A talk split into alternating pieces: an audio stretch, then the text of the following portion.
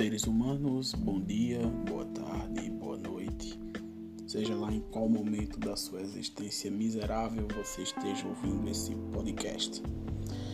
Bem, hoje o nosso podcast vai tomar uma cara diferente. Cara, essa que vai ser bem recorrente a partir de episódios que estão por vir. Agora nós temos uma parceria assim por dizer, com o canal no YouTube do professor todo mundo conhece de filosofia, professor Tiago. É, Tiago, a partir de agora, vai entrar com essa parceria conosco no podcast através das nossas contribuições que já fazíamos há algum tempo nas lives do canal dele, debatendo filosofia, debatendo principalmente Nietzsche e temas da atualidade a partir de um viés filosófico nesse primeiro episódio em que haverá contribuição a partir dessa ponte feita no canal de Tiago. Nós tivemos o convidado, como convidado, o professor João Evangelista Tude de Melo Neto. professor João Evangelista, ele é doutor em filosofia pela Universidade de São Paulo e professor da Universidade Federal Rural de Pernambuco, a UFRPE, e é autor de livros como 10 lições sobre Nietzsche, publicado pela editora Vozes, e de 12 verbetes do dicionário Nietzsche, é, publicado pela editora Loyola em parceria, em parceria com o GEM, o grupo de estudos Nietzsche, qual, ao qual ele faz parte já há um bom tempo.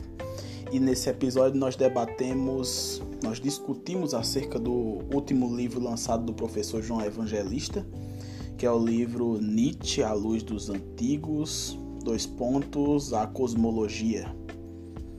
Então, a partir de agora, nós teremos essa parceria com o canal do professor Tiago Gomes e também com o site criado pelo nosso colega e amigo José da Mata, o Poieses em Devir, que agora também vai fazer parte desse ciclo de compartilhamento de é, reflexões filosóficas que vai ser essa tríade agora, né? O canal do professor Tiago, o podcast é, a Estética Podcast e o, e o site do José da Mata também, que vai ter contribuições de todos nós.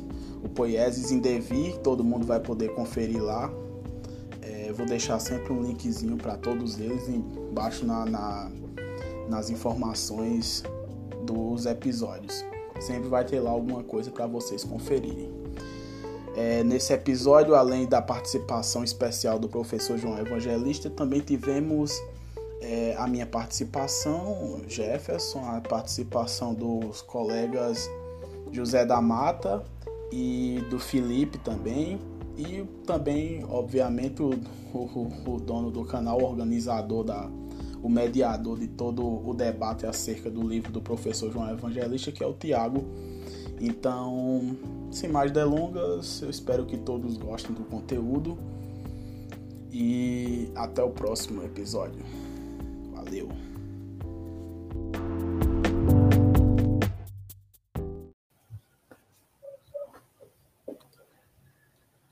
Pronto, estamos ao vivo.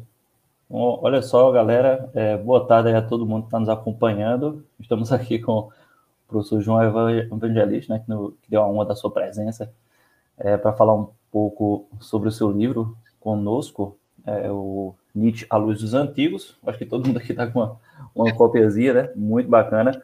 Inclusive, eu já tenho uma crítica a fazer, viu, professor? E não é você, é com a editora, o Nesp, que estava com o frete caríssimo. Se não fosse por tua boa vontade para facilitar essa compra, meu amigo, a gente não tinha conseguido. Eu já agradeço desde já, mas a editora tem que facilitar. Assim a Amazon sai passando por cima de todo mundo. E, mas assim, no, no, no fim das contas, a gente fez uma leitura é, criteriosa do livro para depois debater um pouco com o professor, mas a gente vai agora fornecer esse espaço para ele fazer a apresentação. Né? De qualquer maneira, só para apresentar aí, a galera, estamos aqui com o José da Mata, o Jefferson, o Felipe, né? A galera já conhecida aqui do canal. Mas, professor, por gentileza, se apresente, né? É, fale um pouquinho sobre você, João por João, como a gente já tinha combinado. E sinta-se bem-vindo bem aqui. Tá. É, boa tarde. É, obrigado por esse convite, é, obrigado por, pelo espaço e por essa oportunidade de poder debater sobre um, um trabalho que exigiu tanto suor, né, exigiu tanto esforço, uma, uma parte da, da minha vida. Então, isso para mim, é, só tenho a agradecer a vocês, porque, de fato, esse tipo de trabalho, esse tipo de oportunidade de discutir uma pesquisa da gente, isso é, isso é, isso é único, né?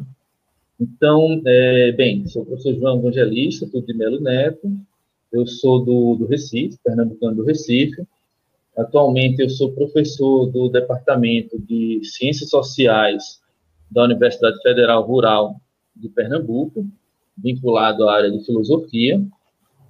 É, sou graduado em filosofia é, pela Universidade Federal de Pernambuco e também sou graduado em comunicação social pela Universidade Católica. Fiz mestrado em filosofia pela é, Universidade Federal de Pernambuco também e o doutorado eu fiz na USP, é, sob orientação da professora Scarlett Martin. Ah, grande Scarlett, né? Pedaço e, de formosura. Referência, né? Referência mundial no estudo é, da filosofia de Nietzsche. E fiz uma parte do, do, do doutorado, o, está, o estágio que é chamado estágio sanduíche, na Universidade de Reims, que é uma cidade francesa na região de Champagne, ao norte de é, de Paris. É, eu, entre, eu, integro o grupo de estudo Nietzsche, o GEM, que é um, um, um, grupo internacional que tem várias sedes em, em, em, diversas cidades do Brasil, no Nordeste, no Sudeste, no Sul, e duas sedes internacionais, uma sede na Alemanha, outra sede na, na França. Né?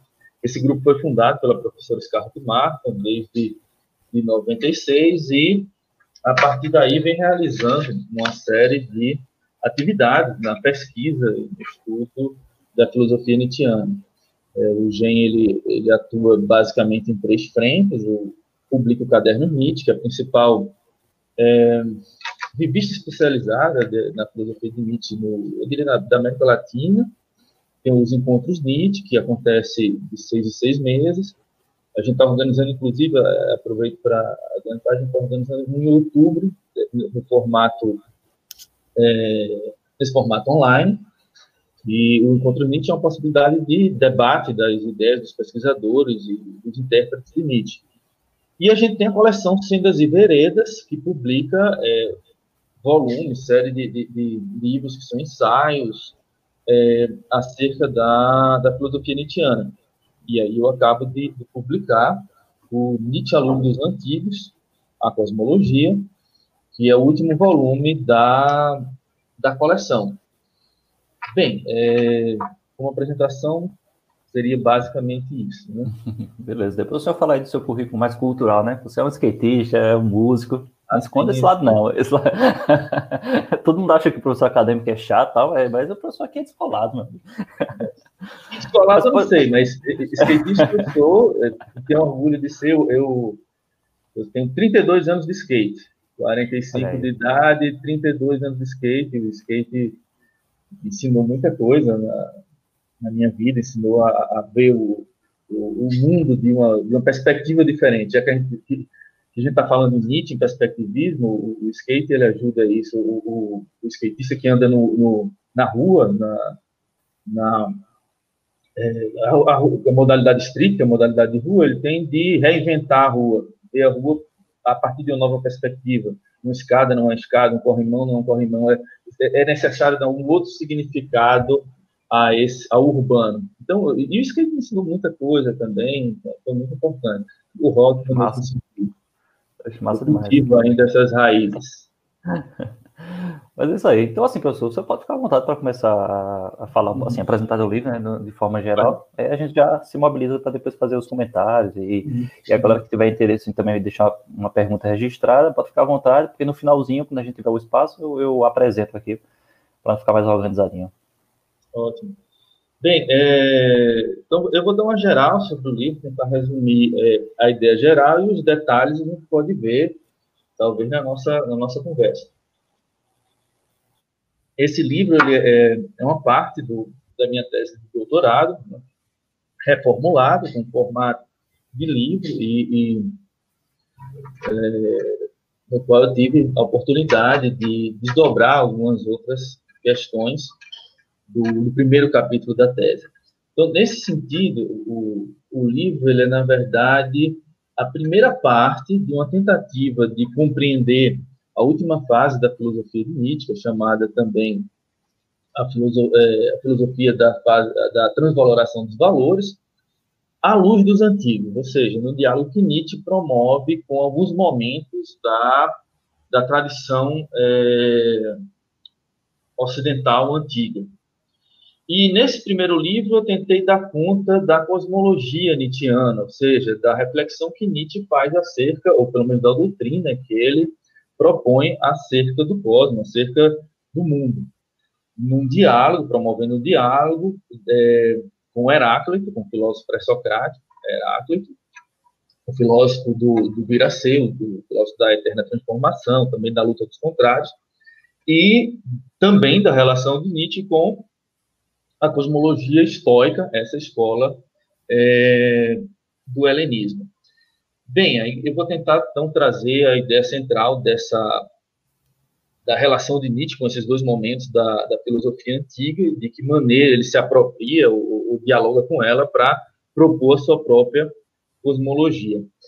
É, eu começo pelo próprio Nietzsche, né? É, vocês sabem que Nietzsche tem como proposta é, criticar a moral ocidental, que é sobretudo a moral cristã.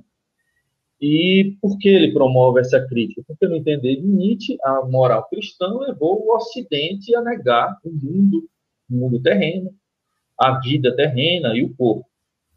Por que é, é, teria havido essa negação? Nietzsche entende que a cosmovisão cristã, a cosmovisão dualista, ou seja, que uma cosmovisão que defende que existem dois mundos, o mundo terreno, o mundo do além, existe corpo e alma, que existe uma vida depois desta vida terrena, essa, essa cosmovisão, essa visão de mundo, ela serviu para nortear e, e legitimar uma moral que fez com que a gente, a civilização ocidental, negasse o mundo terreno. Ou seja, na medida em que é, o que eu faço aqui neste mundo terreno vai determinar o meu destino no além, na vida após a morte, esta vida terrena ela ganha um, um sentido, ela se torna uma espécie de estágio probatório para o além, uma espécie de ponte que vai determinar para onde eu vou no além, se eu vou ter um sofrimento eterno ou se eu vou ter uma recompensa eterna. Obviamente, isso é uma, é uma caricatura que Nietzsche faz do cristianismo, mas toda caricatura tem uma relação com, com o real. A gente não acha graça de um, uma caricatura se ela não tiver nenhuma referência ao real. Uma, uma caricatura do presidente, eu só posso rir dessa caricatura se ela lembrar aquelas características do, do presidente, assim por diante. Então, é, Nietzsche é um crítico dessa moral cristã, porque ela seria uma moral, como ele, ele chama, uma moral decadente, uma moral que nega a vida, que nega o mundo.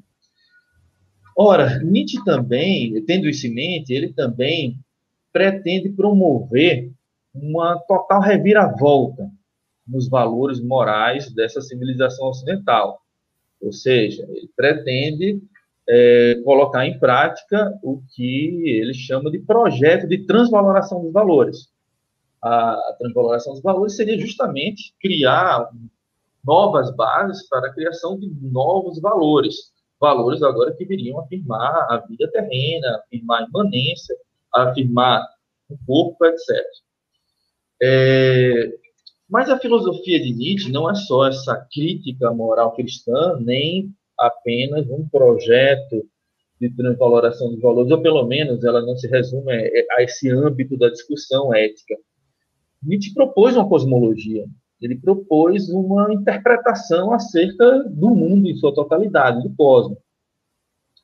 E aí uma pergunta eu acho que ela é, é seria interessante. Seria, olha, mas se Nietzsche está preocupado nas questões do, dos valores, para que ele foi se é, preocupar também numa cosmologia? Ora, é, e aqui eu também entro na, na questão dos antigos. No entender de Nietzsche, como a gente acabou de dizer, é justamente a cosmovisão cristã, essa cosmovisão que coloca a eternidade em outro plano e que torna esta vida terrena como uma passagem em que eu vou ser testado, em que eu vou ser avaliado, e, e, e essa passagem vai determinar a minha vida em outro plano. Na medida em que eu tenho essa visão do mundo, eu tenho as bases que legitimam a moral. Ora, se eu pretendo, se Nietzsche pretende colocar de cabeça para baixo a moral do Ocidente, ele entende que é necessário também destruir ou colocar em xeque, solapar, essa cosmovisão. Isso só poderia ser feito se ele conseguisse substituir essa antiga cosmovisão cristã por uma outra cosmovisão. E por isso ele elabora uma cosmologia. E ao elaborar essa cosmologia, ele vai, para elaborar essa cosmologia, ele vai recorrer tanto à, à visão de mundo de Heráclito, sobretudo a visão de mundo de Heráclito, e a, e a física, a cosmologia dos estoicos. Mas por que esses dois? Por que, é, por que essas duas fontes? Basicamente porque é, essas duas filosofias propõem uma cosmologia da imanência, da pura imanência nem em Heráclito, ou pelo menos na interpretação que Nietzsche faz de Heráclito, e nem nos estoicos, não há uma dualidade em relação à natureza. Tudo é natureza. E mais, não há uma concepção linear de tempo. O cristianismo tem uma concepção linear ou retilínea, melhor, melhor dizendo, em que o tempo tem um começo criacionista e um final dos tempos, e depois desse final dos tempos, todos serão julgados, e é, é, na eternidade queremos é, é, ter a redenção ou o castigo eterno. Ora, tanto o, o, o Heráclito é, de Nietzsche, ou seja, o Heráclito interpretado por Nietzsche, quanto a física estoica propõe uma visão circular de tempo, em que não há um começo para o universo, nem um final para o universo. Tudo se transforma sem cessar, mas a eternidade ela está na imanência. Ora, justamente é, é, é, se apropriando desses, é, desses pensadores, é, que Nietzsche vai elaborar a sua cosmologia. E aqui eu penso em noções como vontade de potência, a teoria da, das forças e o eterno retorno do mesmo. Tudo isso aí é, é, fruto, sobretudo, da apropriação dos antigos. A noção de vontade de potência por exemplo, grosso modo, que significa isso? Vontade de potência é entender que o universo ele é constituído por forças que querem se expandir e querem se apropriar do que é alheio, querem é, é, é, se ampliar, e como tudo é força, essas forças tendem a entrar em, em combate, em luta. Então, o universo seria uma grande luta, um grande combate. Ora, isso está em Heráclito.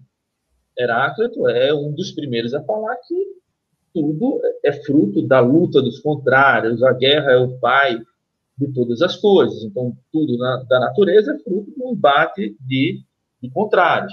Então, Nietzsche vai adaptar essa noção de contrários à, à noção de força que existia no século XIX.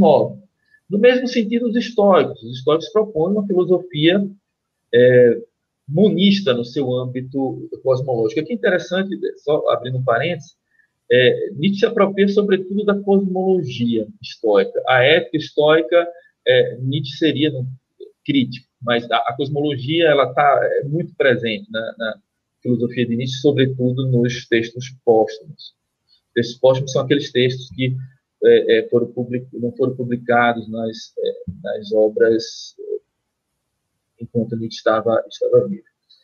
Bem, e, e nessa filosofia dos estoicos, a gente encontra, por exemplo, a doutrina do eterno retorno do mesmo, que, grosso modo, é, é, é de fato, é uma, é uma tese, é, eu diria, no mínimo extravagante, porque ela afirma é, que tudo retorna sem cessar, ou seja, é, todos os acontecimentos cósmicos, e aqui pensando nos acontecimentos astronômicos, geológicos, biológicos, e todos os acontecimentos da nossa vida, cada segundo da nossa vida, por exemplo, essa live que a gente está fazendo aqui em plena pandemia, no final da pandemia, não sei se no final, mas nesse momento difícil que a gente está vivendo, tanto é, é, é, respeito à saúde pública, mas à política, etc. Esse momento e cada momento da nossa vida iria se repetir infinitas vezes.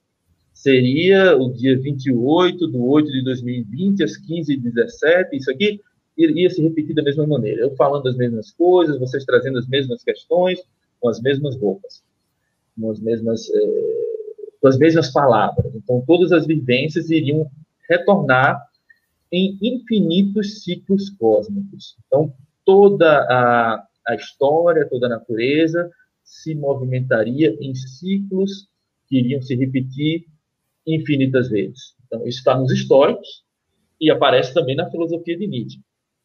Então, é, ele se apropria dessa, é, dessa, dessa cosmologia antiga para propor a, a, própria cosmologia. Mas, como eu disse, qual a intenção dele? Aqui é, é necessário a gente ter em mente. Nietzsche é, é ele promove uma cosmologia, mas não porque ele fosse, digamos, um, um, um cosmólogo, é, é, é, um cientista interessado no cosmos. Ele tem interesse no cosmos, ele, conhecia bastante a ciência da época dele. Ele não era um cientista, mas ele conhecia bastante. Ele cogitou voltar à universidade para estudar matemática, para estudar física, para embasar sua cosmologia. Mas essa cosmologia dele, que é muito, esse ponto é muito importante a gente ter em mente, e aí a gente tenta juntar as peças da, da, da minha fala, é, ela está subordinada ao projeto da transvaloração dos valores. Essa cosmologia seria uma espécie de ferramenta para levar a cabo a transvaloração dos valores. Na medida em que eu digo, olha, não existe outro mundo, só existe esse mundo, repetido infinitas vezes, eu não teria mais espaço para a ideia de uma vida no além, para a ideia de dois mundos, para a ideia de uma redenção em outro plano. Não que Nietzsche faz ao propor o eterno retorno? Ele lança um desafio. A sua vida terrena, a vida que estás vivendo aqui e agora, ela, ela vale a pena ser vivida? Você conseguiria vivê-la infinitas vezes? Essa vida te apraz de tal maneira que você conseguiria viver essa vida da mesma maneira infinitas vezes? Ora, o que, que Nietzsche faz aqui? Ele puxa a eternidade do céu, do além, da transcendência para a terra. Ele traz esse peso da, da eternidade, que é utilizado, por exemplo, na noção de, de um paraíso pós a vida, ou então de um sofrimento infernal, ele traz isso para a Terra, para a vivência terrena. Então, você afirma a vida de tal maneira que conseguiria vivê-la infinitas vezes.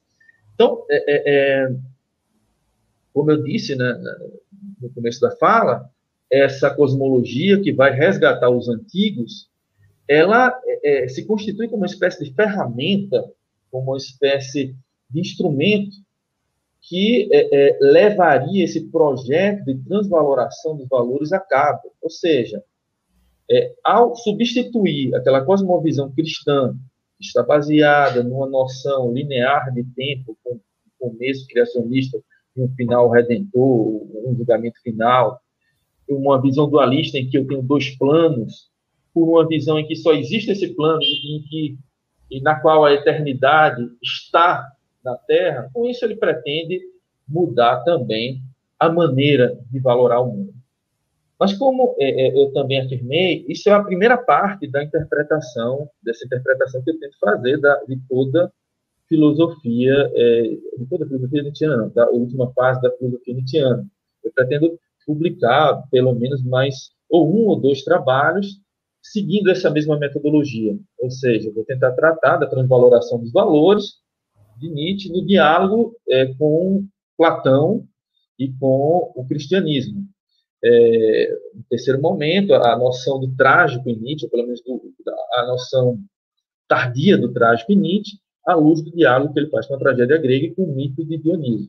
Mas aí são outras publicações que dariam, é, que completariam aqui o que a gente está conversando sobre essa cosmologia de Nietzsche à luz dos antigos. É, bem, é, é, basicamente a ideia central do livro é essa: é mostrar, primeiro, mostrar como Nietzsche se apropria dessas é, dessas cosmologias do, do mundo antigo, como ele vai adaptar também, no segundo momento, como ele vai adaptar essa cosmologia à, à linguagem é, do século XIX, cientificista do século XIX, e como essa cosmologia está relacionada a esse projeto de, é, de transvaloração dos valores.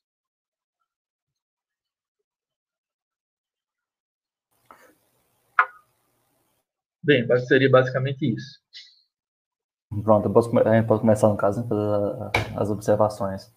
Gente, então assim, eu, eu queria iniciar esse primeiro momento de observações, aí uma, uma coisa mais livre, né? O que vocês acharam do livro de forma geral e, pelo menos, a minha consideração, e que eu achei bem interessante, né? A gente percebe aí a, a origem formativa do professor, porque eu percebo que até o estilo de escrita dele lembra muito da Scarlett, né? Então, assim, é muito claro. Eu tinha percebido isso aí, para quem já conhece também o livrinho do professor, né? 10 lições sobre Nietzsche, é muito claro, e eu, eu gosto muito desse tipo de abordagem, porque, por exemplo, né, eu acho que todo mundo aqui sofreu é, com isso em relação a Nietzsche, você vai estudar um autor que é extremamente complexo, e ele não facilita a sua vida, parece que ele está querendo dificultar a cada momento, e é, é, um desafio, né? Você às vezes lê 10 David Nietzsche e não entende nada, ou pelo menos não tem uma percepção de conjunto do autor, o que muitas vezes pode levar a, a mal entendidos é, de que propriamente é uma compreensão. Então, esse leitura, para mim, é, é, muito bem-vinda, bem porque ela facilita. Ele tinha um autor linear, ele não queria ser um autor linear, sistemático, mas assim, é, eu acho que é um problema quando a gente não tem. Não, quando o autor ele é muito mais, é, digamos assim, sujeito a mal entendidos do que propriamente compreensível. Né? Então, assim, foi uma coisa interessante. Se eu tivesse lido esse, esse teu livro, professor, essa minha tese, eu acho que tinha facilitado muito a minha vida. Ela era toda bagunçada porque eu não tinha uma referência específica com esse tipo de estudo. E eu percebo, pelo menos a minha, meu, meu estudo, eu percebo que a cosmovisão de Nietzsche é a base, né, que sustenta todas as críticas do autor, todas as investigações, reflexões, etc. Então, assim, compreendendo a cosmovisão dele, a gente compreende tudo. Então, acho um livro muito didático, inclusive lembra muito, inclusive, aquele livro clássico da Scarlett Martin, né, que é, é dos, eita, como é um, das forças cósmicas aos valores humanos, né, e, inclusive, acho que estou fazendo, inclusive, uma ponte com uma, um artigo que ela publicou também muito legal, que faz uma reflexão sobre a possibilidade de que o eterno retorno seria uma tentativa de Nietzsche é, é, contrabalancear ou oferecer uma resposta ao imperativo ético kantiano, no sentido de mostrar justamente, é, propor um novo imperativo ético, como é que não fosse um imperativo é, deontológico, mas muito mais filosófico, no sentido de dizer assim, o que é que você faria agora diante do mundo? Achei bem bacana mesmo. Então, assim, foi isso que eu achei. Não sei se vocês querem fazer uma, alguma observação, gente. Pode ficar à vontade, viu? Eu gostaria de fazer uma. É, assim, eu gostei muito da metodologia de comparação que o professor utilizou para mostrar as semelhanças e diferenças que há entre tanto o pensamento dos antigos quanto o pensamento de Nietzsche, a formulação do pensamento nietzschiano a partir da cosmologia dos antigos e também ali de alguns fragmentos da filosofia de Heráclito. Achei bastante lúcido e essa tese central que o professor aborda, de mostrar que Nietzsche traz é, essa cosmologia dos antigos é, para o centro de sua discussão, para justamente é, ter uma espada para lutar contra a questão do, desse, do, dos valores morais da tradição cristã, né, de ter uma cosmologia que bata de frente com a cosmologia cristã, essa cosmologia retilínea, é, ficou bem claro no livro. Eu acho que, pelo menos na segunda parte, ele toca, é, não tanto explícito, mas deixa isso bem claro. E, assim, um trabalho, uma leitura que eu recomendo para quem é, é, é leitor do, dos textos de Nietzsche e também dos comentadores de Nietzsche. É uma leitura muito prazerosa e fácil de, de se fazer. Uma, assim, digamos, numa noite, dá para ler tranquilamente é. e degustando uma boa pesquisa. É, e, e facilita. Para mim, a questão é essa. Né? Às vezes a gente se preocupa muito com aprofundamento, e para quem é professor, né, professor? Para quem é professor, todo mundo aqui já está vivenciando isso, né? Todo mundo é professor. É, é uma coisa que a gente percebe. Se, se, você não tem base, cara, você não tem nada. Então, assim, inclusive, um dos pressupostos de, de, de qualquer arte marcial, qualquer exercício esportivo, você ter base, você conseguir se sustentar.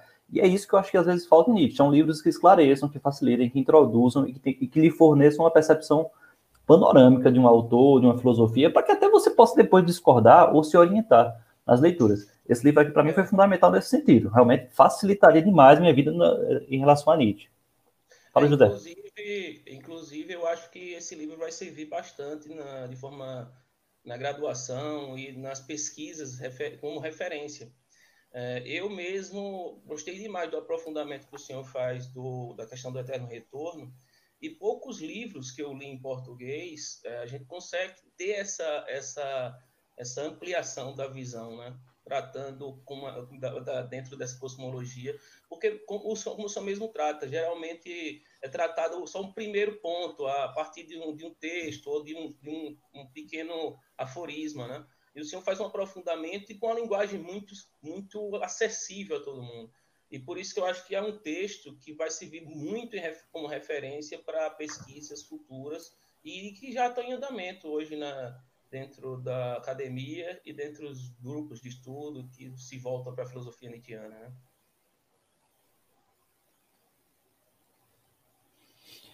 É uma bem, coisa que. Uma Ah, coisa desculpa, que. ta- Tiago. Não, uma coisa que talvez às vezes falte em Nietzsche que seja um caráter pedagógico, né? Pedagógico de você realmente ler e entender aquilo, como o Tiago estava falando, né?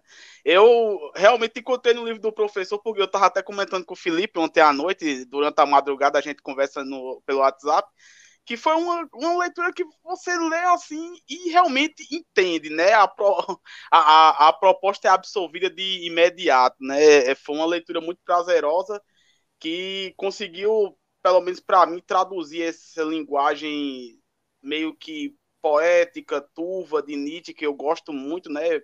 Que é a, talvez a, o principal caráter da escrita nietzschiana que me, que me seduza, por eu gostar muito de literatura e tal mas que o professor conseguiu traduzir muito bem em um, em um, dentro de uma perspectiva mais pedagógica, que dê para a pessoa absorver bastante o texto sem precisar de muito rodeio, né? Então eu acho que é, é basicamente isso. Foi muito interessante ter pegado o texto para ler, porque foi muito é, prazeroso mesmo de ler, né? Então é, é basicamente isso.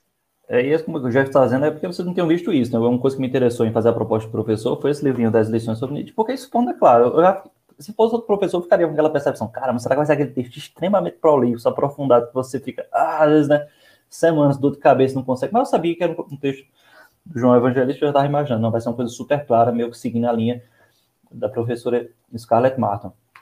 E, e já fazendo aí uma... uma... É só um comentário. Diz, diz, ah, desculpa, Thiago. Desculpa. Não, pode falar, vontade, Felipe. É só uma nota de rodapé, né? Nesse, nesse texto, o professor é, nos deixou com um gostinho de quero mais, né? É. Colocou algumas teses ali, não, só vou discutir no, no próximo livro. Safado. Aquela coisa, e agora? Quando é que vai sair o próximo livro? Tá usando, usando estratégia Netflix, rapaz, para publicar livro. Estratégia Netflix. E de acordo, né? E de acordo com como o Tiago falou, né? Como o Tiago falou, que eu vi um dia desse no Facebook, eu achei inter... engraçadíssimo, né?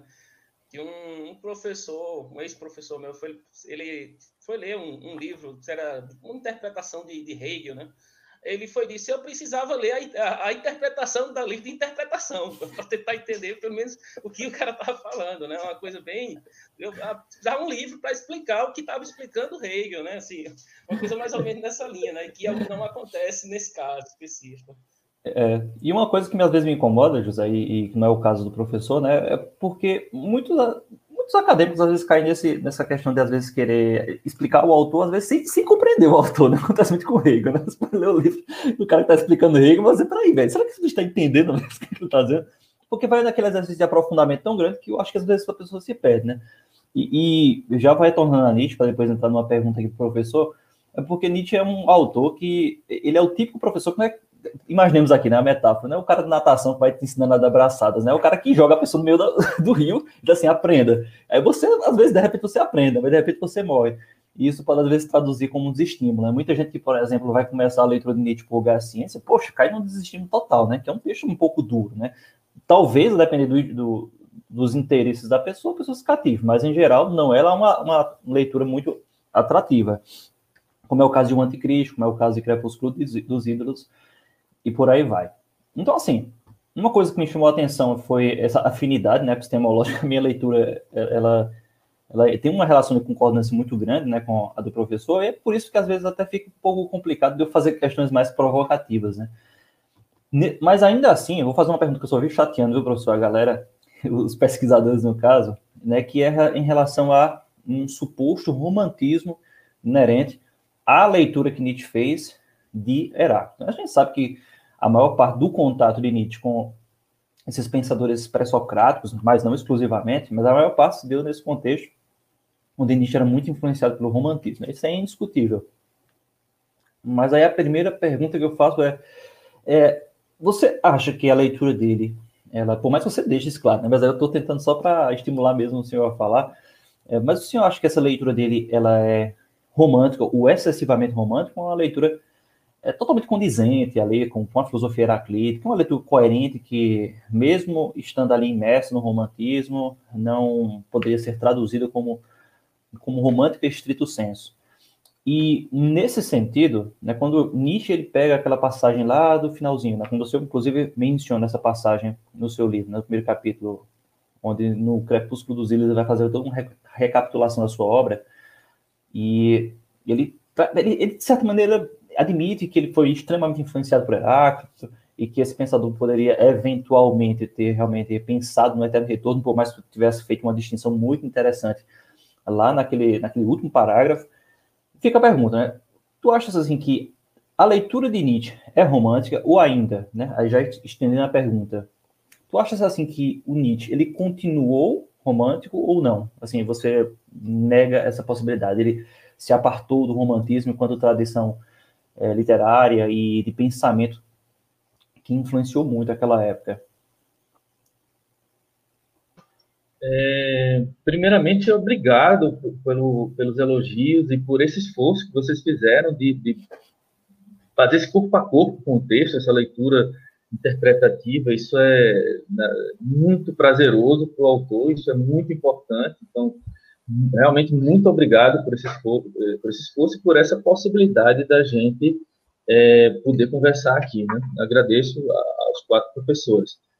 É, essa, tua, essa tua questão, Tiago, ela, ela é muito interessante e eu acho que ela, ela de fato procede. Mas vamos lá.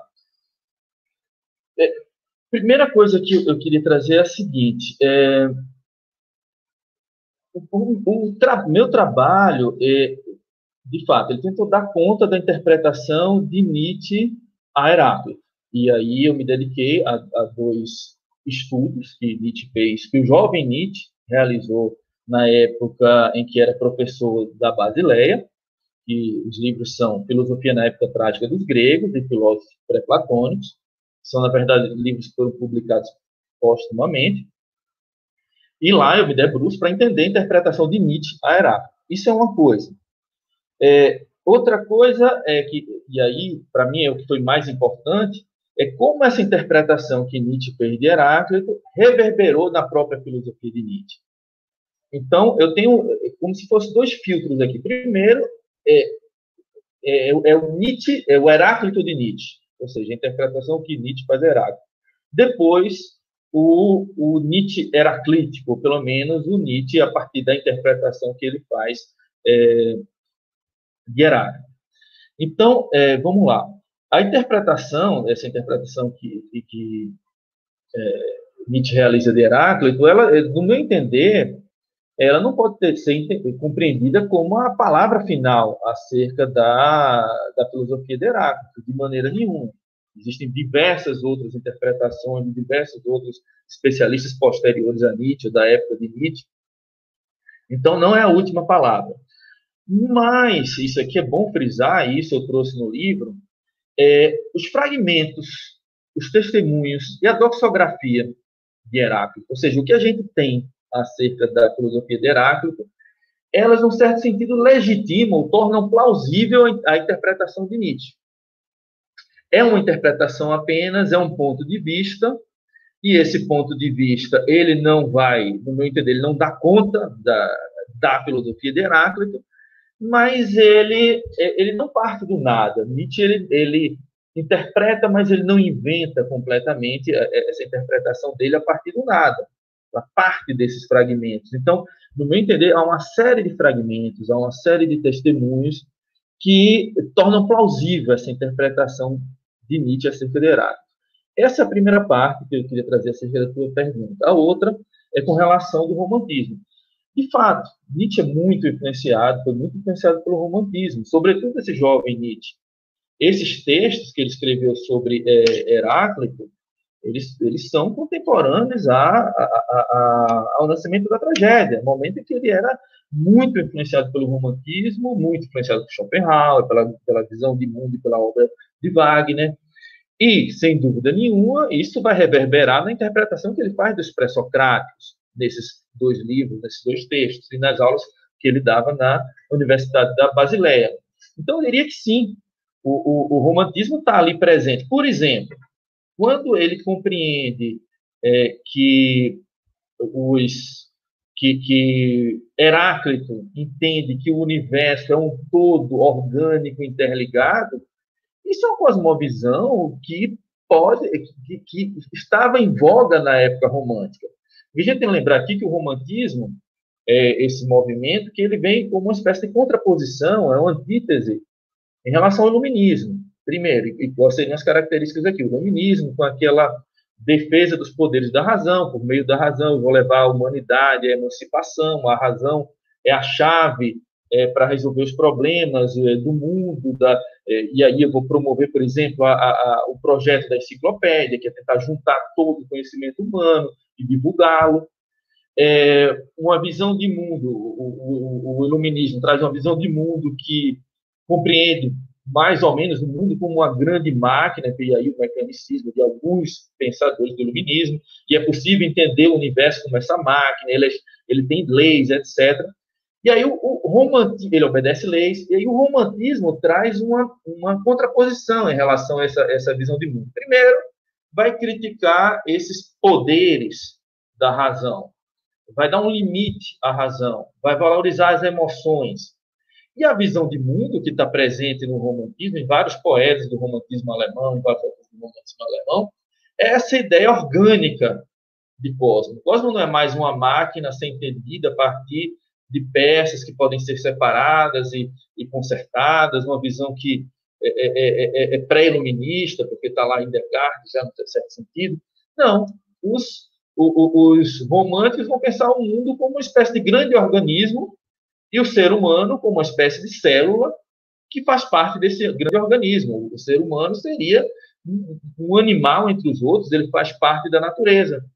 Ora, isso está no Heráclito de Nietzsche, isso está na, naquela concepção que vai entender que o homem é, é, é, é, está intimamente ligado é, a, a, a todas as forças da natureza. Ele é composto por um conjunto de forças que como o resto da natureza, vai constituir o cosmos, vai constituir cada homem. Então, de fato, eu diria que é, há uma influência do romantismo nessa interpretação nietzschiana de Heráclito.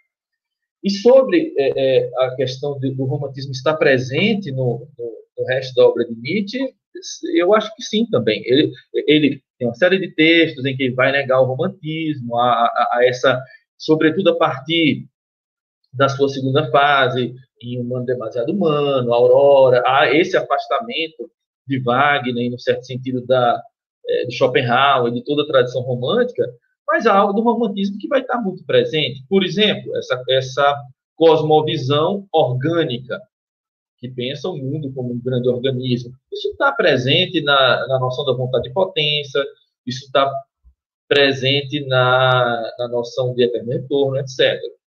Então, seria mais ou menos isso. Então, a, a, a interpretação que Nietzsche faz de Heráclito, ela, eu acho que ela é uma interpretação possível, plausível, porque há elementos nos fragmentos de Heráclito que autorizam a interpretação nietzschiana. Não é a única, não é a palavra final de maneira nenhuma acerca de Heráclito. Essa interpretação ela é influenciada pelo romantismo e a filosofia de Nietzsche tem até o seu final, até a sua fase final, elementos sim de romantismo, mas não diria que Nietzsche seria no, no romântico é, é, de carteirinha lá no final da, da, da sua obra. Massa, professor. E depois eu vou retomar essa perspectiva do romantismo para tentar fazer um link aqui bem é, sem vergonha, né? só para brincar com essas possibilidades. Mas eu acho que agora é, o, tanto Felipe quanto Jefferson vão fazer algumas considerações. E aí, Jefferson? Eu ou você? Pode ir, Felipe. Depois eu. Então, beleza. É... Depois eu vou. Bom, professor, a gente dividiu o livro, né, entre nos três capítulos e assim, Tiago ficou responsável por essa primeira parte, é, ligada a Heráclito, eu e Jefferson a segunda e José da Mata a terceira. Na segunda parte, é, foi um. Assim, a grosso modo, eu não tenho tanto tanta informação em relação ao, à cosmologia dos estoicos, e por isso que volta a ressaltar a importância desse livro na pesquisa é, dos estudos nietzschianos, porque ele clarifica muita coisa em relação a essa aproximação que Nietzsche tem com os antigos. E uma coisa. Inclusive, né, Felipe? Inclusive, inclusive essa, essa questão, porque o Nietzsche ele vive negando né, a influência dele dos estoicos, então fica, fica, bem mais claro.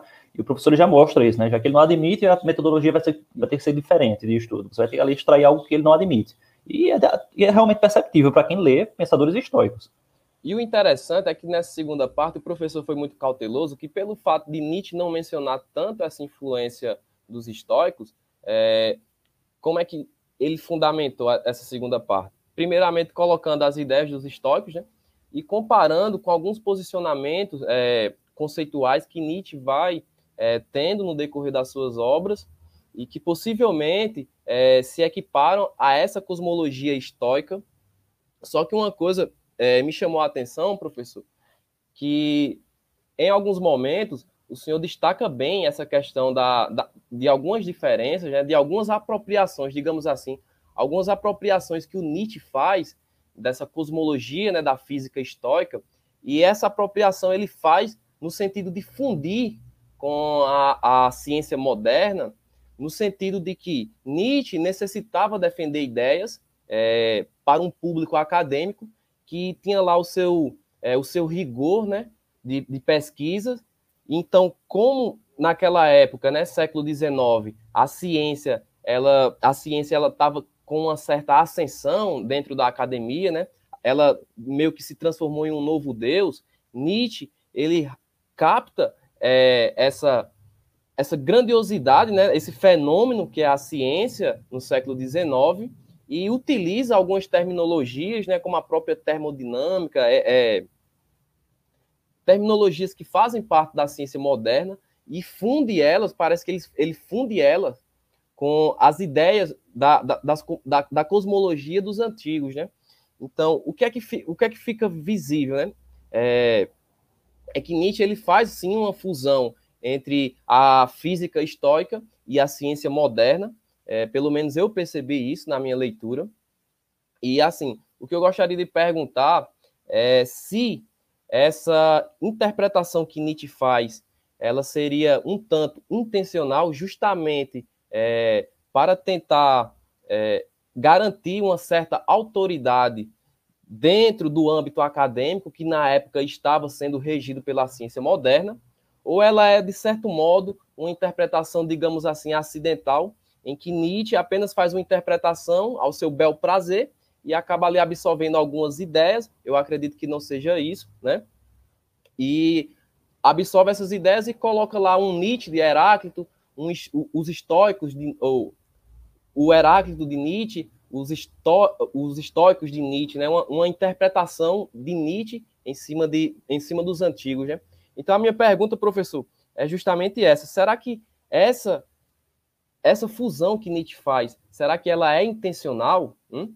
justamente pelo fato de que Nietzsche ali está compondo uma cosmologia para bater de frente com a cosmologia cristã, e daí que, ao fazer isso, essa fusão intencional, a gente começa a discordar de alguns pesquisadores que, de certo modo, é, acreditam que Nietzsche está é, buscando um certo avivamento da cultura da Grécia clássica, né? que Nietzsche está buscando reviver ali o que foi é, vivido na Grécia trágica, né, na época lá do helenismo. Será que Nietzsche realmente está querendo isso ou não, né? Ou ele está buscando apenas é, trazer uma cosmologia e, a partir dessa cosmologia, fundir tanto com as suas ideias, como também as terminologias da ciência moderna, para assim bater de frente com a cosmologia cristã, com os ideais da, da cristandade, e, desse modo, é, realizar a transvaloração de todos os valores.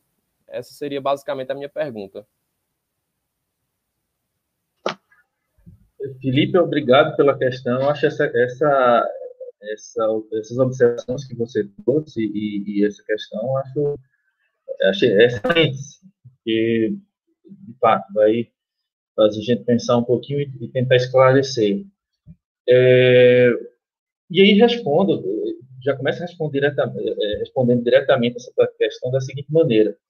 É, o que Nietzsche tentou fazer ao elaborar sua cosmologia, aquela cosmologia que aparece sobretudo nos póstumos, ele tinha esse projeto de talvez publicá-la posteriormente, porque essa cosmologia a gente tem traços apenas dela nas obras publicadas, uma coisa ou outra, no Zaratustra, uma coisa ou outra na Guerra Ciência, mas a gente tem uma série de póstumos em que ele, de fato, promove um, um, diálogo com a ciência da sua época, ele conhece muito o debate, por exemplo, ele conhece bastante um debate é, cosmológico que existia a partir das leis da termodinâmica, um, de, um debate entre cientistas e filósofos que girava em torno da seguinte questão: será que o mundo tem fim temporalmente? Será que o mundo vai acabar? O mundo tende a uma espécie de entropia?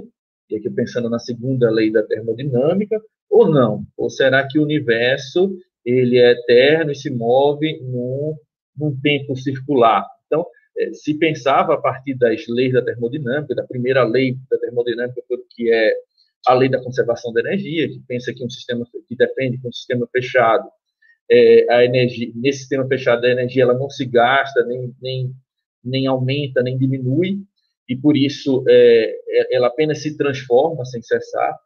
Então Nietzsche conhecia esse debate, se apropriou desse debate e, e passou a utilizar esta linguagem nos fragmentos póstumos é, é, e mostra que tinha a ideia de deixar isso, tornar isso público posteriormente, pelo menos em um determinado momento da vida dele.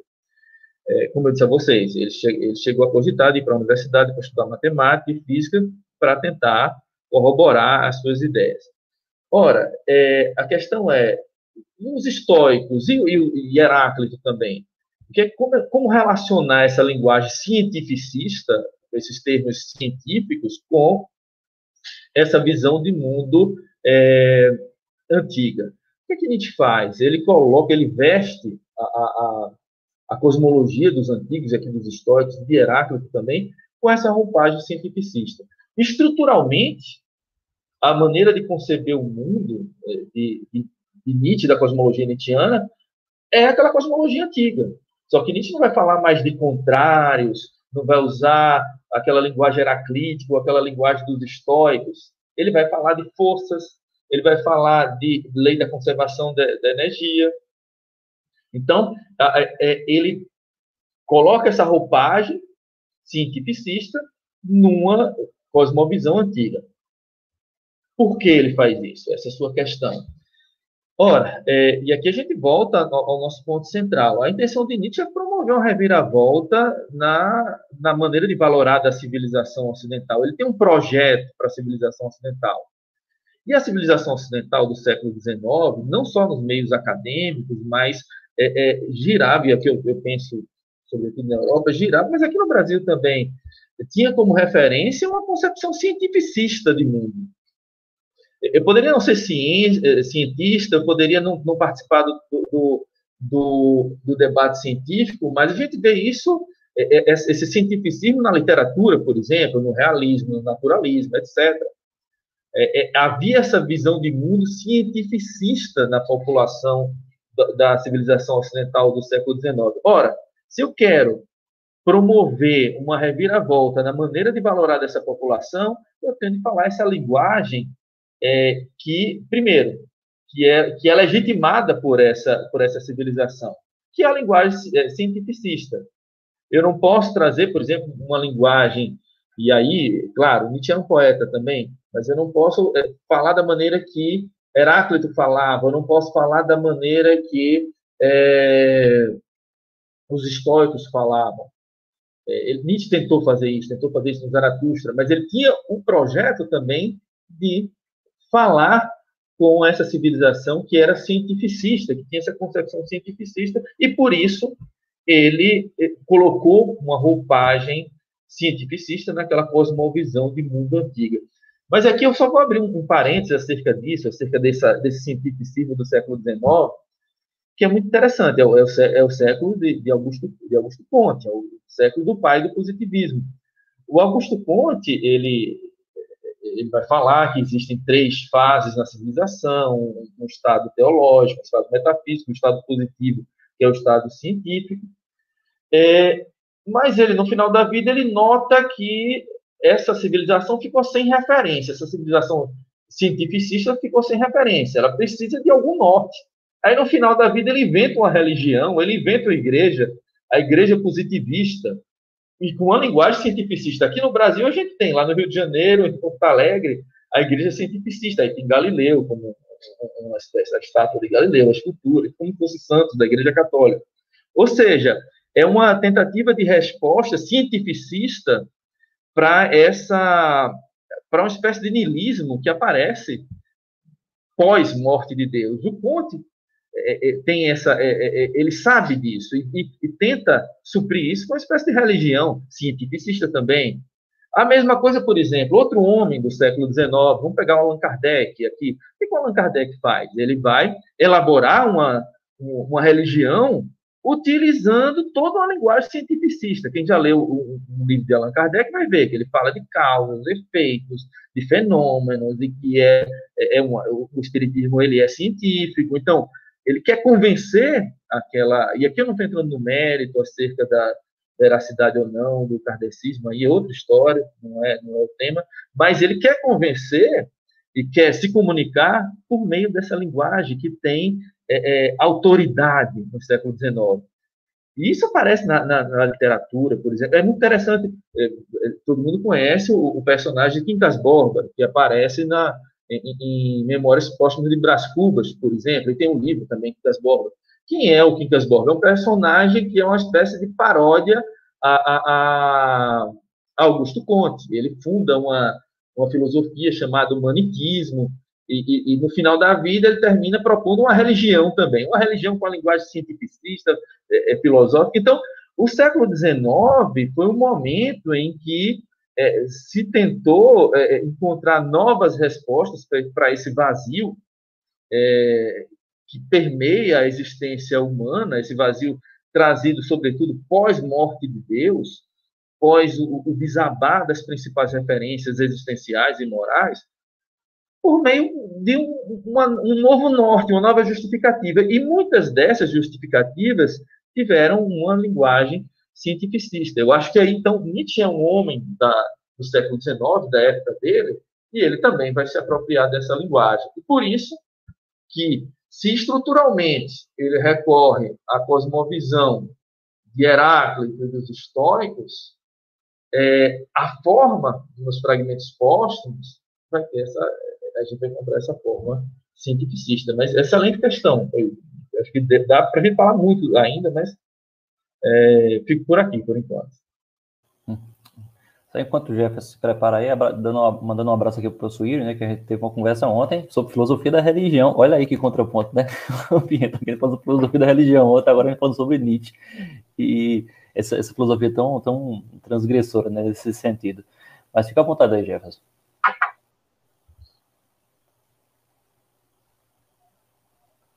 é, assim, é, eu tava, enquanto eu estava lendo o texto é, do professor, principalmente o, a segunda parte, que foi ficou cabe da minha Felipe aos questionamentos, eu fiquei naquela, né? Você aprende no curso de filosofia de que é uma espécie de de, de moral histórica, de estoica conduta acerca da existência seria que o indivíduo deveria viver conforme as leis da natureza, ou seja, primeiro viria a, a se daria a física, se daria a natureza, e a partir daquilo o indivíduo deveria, respeitando, é, obviamente, deveria conduzir a, a sua existência dos demais, etc, etc, etc.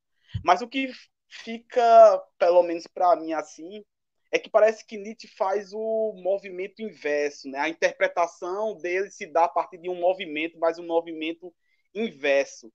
Então, eu queria saber do professor como é que seria isso a partir da, dessa interpretação nietzschiana, porque parece que o que Nietzsche quer dizer na interpretação acerca dos estoicos seria que primeiro viria uma se daria essa moral, né? Se daria a moral para depois a partir dela você construir uma se construir todas as, as leis da natureza, etc, etc, etc. Então eu queria saber acerca dessa interpretação nietzschiana que parece que é um movimento inverso, né, daquilo que a gente habitualmente aprende, lê, etc, interpreta, interpreta, etc, etc, etc.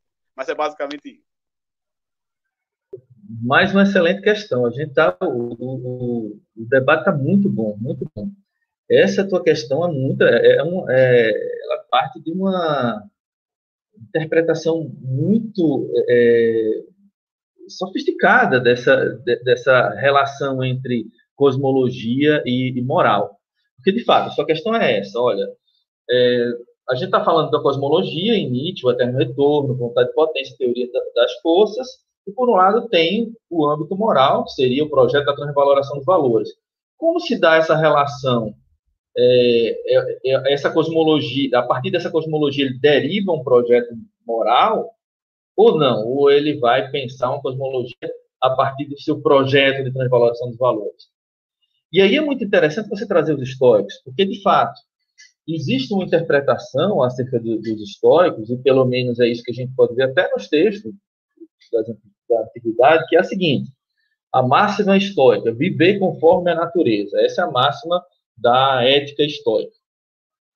Ora, para viver conforme a natureza, é necessário compreender a natureza, é necessário, portanto, é, é promover uma física, uma cosmologia. Tem que saber como a natureza funciona, como a natureza é ordenada, para compreender qual é o meu lugar nessa natureza e, a partir disso, viver conforme ela. Só você é, é, eu só vou cumprir uma moral estoica se, portanto, eu entender a, a natureza. E, nesse sentido, a, a, a, física ou a cosmologia estoica estaria na base, seria o fundamento de uma ética, porque a ética brotaria dessa, desse modo como é, a natureza se dá, como a natureza está organizada. Então, é, eu vou ter de, de descobrir o lugar do homem, do ser humano no mundo, a partir do estudo do mundo, a partir do estudo da natureza. Então, há aqui uma subordinação, digamos assim, do âmbito ético ao âmbito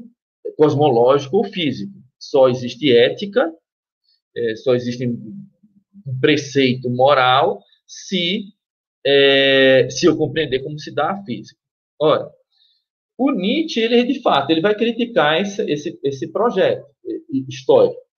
Se, por um lado, ele é influenciado por algo que está no estoicismo, não só pela cosmologia, mas pela ideia de relacionar cosmologia e, e, e o âmbito ético, porque isso está em Nietzsche, essa relação ela é invertida.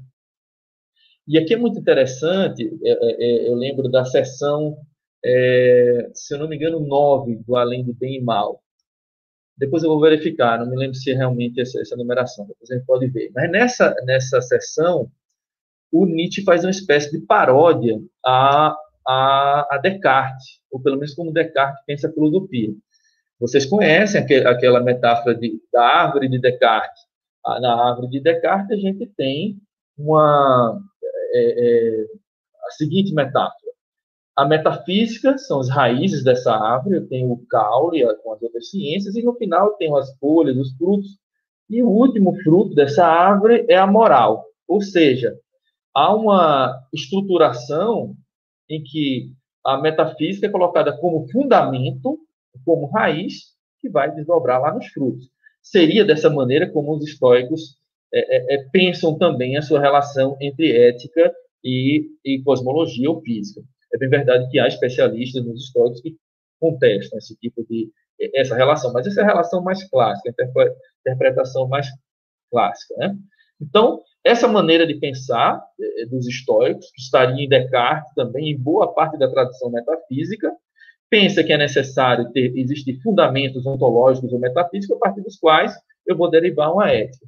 Ora, lá no além de bem e mal, a gente vai dizer, não, não é bem assim. Na verdade, toda cosmologia, toda física, qualquer metafísica é, possível, seria, na verdade, fruto de uma tendência moral ou imoral, ele utiliza o termo imoral, que se dá de antemão em quem está elaborando essa cosmologia, essa metafísica, etc. Então, é, é muito interessante que Nietzsche ele se coloca é, numa, é, em oposição, em completa oposição a esse esquema metafísico, que pensa que necessariamente temos de ter fundamentos metafísicos para depois derivar uma moral. Não. O projeto de Nietzsche é o projeto da transvaloração. Então, a cosmologia de Nietzsche não é uma tentativa de fundamentar ou de fundar as suas intenções morais ou imorais. E aqui eu penso no projeto da transvaloração dos valores. Não. A cosmologia de Nietzsche é uma ferramenta, um instrumento para implementar essa, esse projeto de transvaloração dos valores. Eu diria um instrumento retórico, inclusive.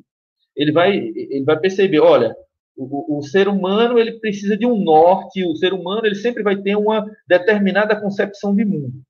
Ele nunca vai poder falar do mundo é, de maneira metafísica, é, de maneira completamente segura acerca do que é o mundo. Ele não tem acesso a isso. A única coisa que ele pode fazer é lançar hipóteses acerca do mundo em sua totalidade. Ora, ele vai dizer, se assim é, se, se só, só, temos acesso a hipóteses acerca do, do, do mundo, então vamos pensar é, uma hipótese acerca do mundo que seja favorável a uma afirmação da imanência. Então, a cosmologia de Nietzsche, é, ela não é, portanto, fundamento do projeto da transvaloração dos valores.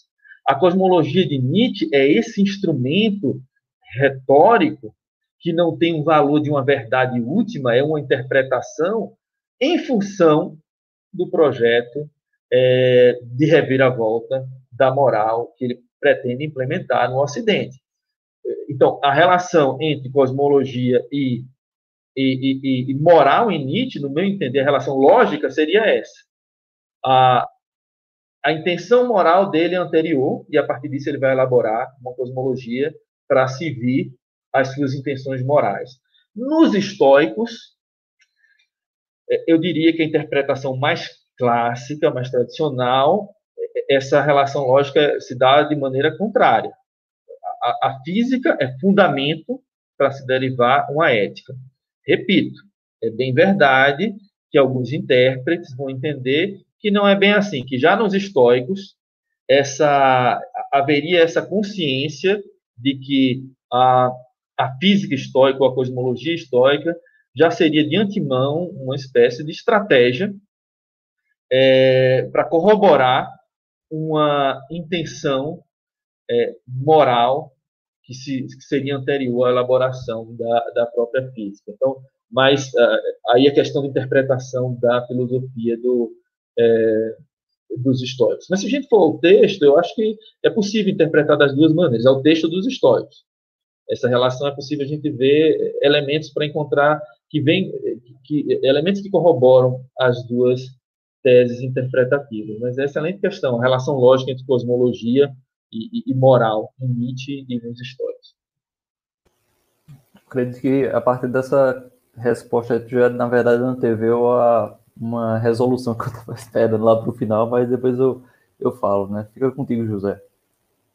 Pronto, eu fiquei, como os meninos falaram, com a terceira parte do livro, né?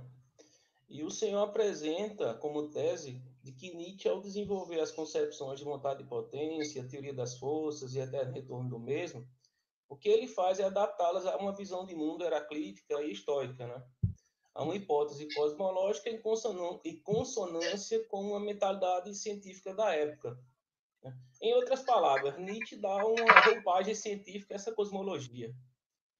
É, já, já o filósofo é, estadunidense, né, o Brian Lyron, ou Brian Leite, de portuguesando, interpreta Nietzsche como um naturalista especulativo, né? porque, segundo ele, Nietzsche constrói teorias que são modeladas nas ciências, mas não é, mas ao mesmo tempo não compactua com determinismo, sendo cético quanto às leis naturais. Dito isto, o senhor se aproxima da, desta interpretação? Outra questão muito atual, né, Por coincidência, eu estou. É, deixa eu adiantar, professor, só, só um momento, só para adiantar, fazer uma segunda pergunta rápida. Quando o senhor apresenta a concepção de eterno retorno do mesmo Nietzsche, é, me fica, me fica claro que Nietzsche é um, um, fatalista. É um fatalismo ali brutal em Nietzsche. Pode ser, pode ser uma interpretação enganosa minha, errada. É, e se for, no caso, essa interpretação fatalista correta, é, o amor fati que Nietzsche fala é simplesmente um reforço psicológico que Nietzsche coloca. Porque assim é como dizer, não, meu amigo, aceite que é melhor para você, que o mundo é assim, pronto. E que você não tem o que fazer. Siga, siga o jogo. Afirme, use uma vontade afirmativa que dói menos, no caso, né? É, é essas duas questões que eu deixo aí de pronto. Obrigado. Duas questões muito boas e, e, e bem, sobretudo a segunda muito pesada. Muito boa e vou tentar responder. Mas vamos começar pela primeira. É, essa coincidência, eu estava dando uma olhada justamente nele.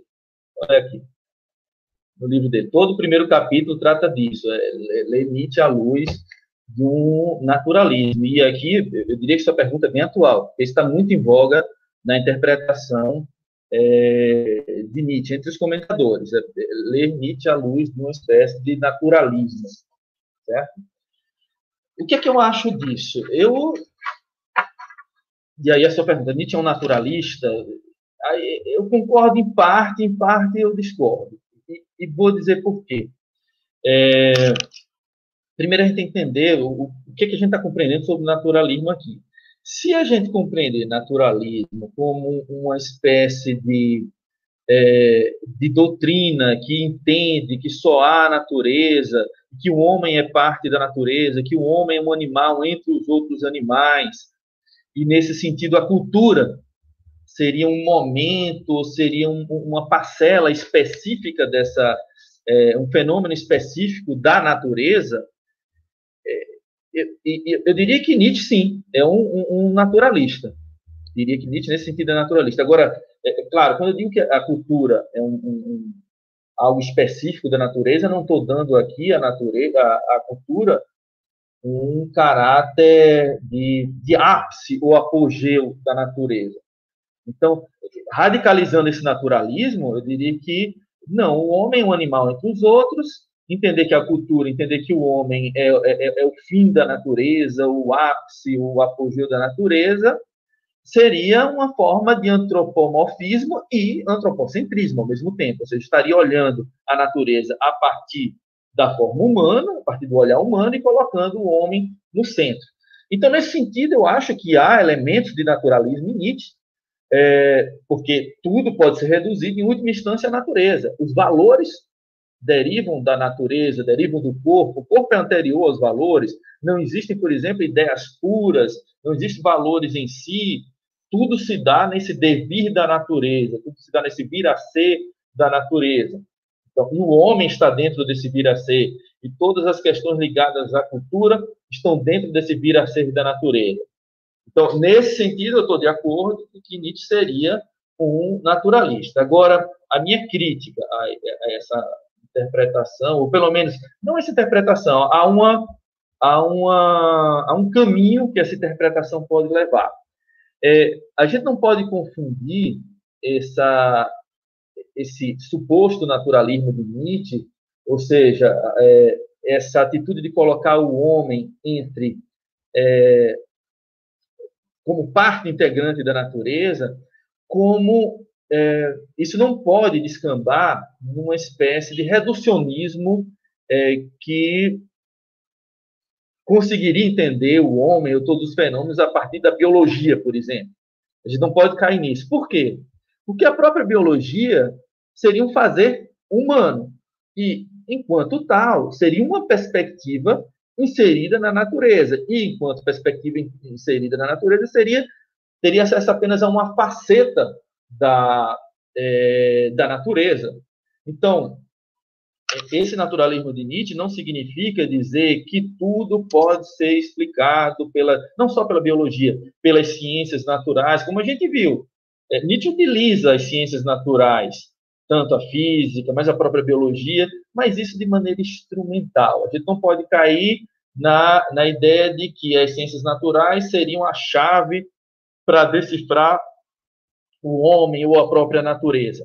Então, uma coisa é dizer que tudo é natureza, que os valores derivam da natureza, que o homem está inserido na natureza, que a cultura não pode ser separada da natureza, nós não somos é, cabeças de anjo alado, temos um corpo. Então, todo, toda a nossa criação de valores, toda a nossa cultura deriva do nosso corpo. E corpo é impulso, corpo está é, é, tá ligado a todos os outros fenômenos da natureza.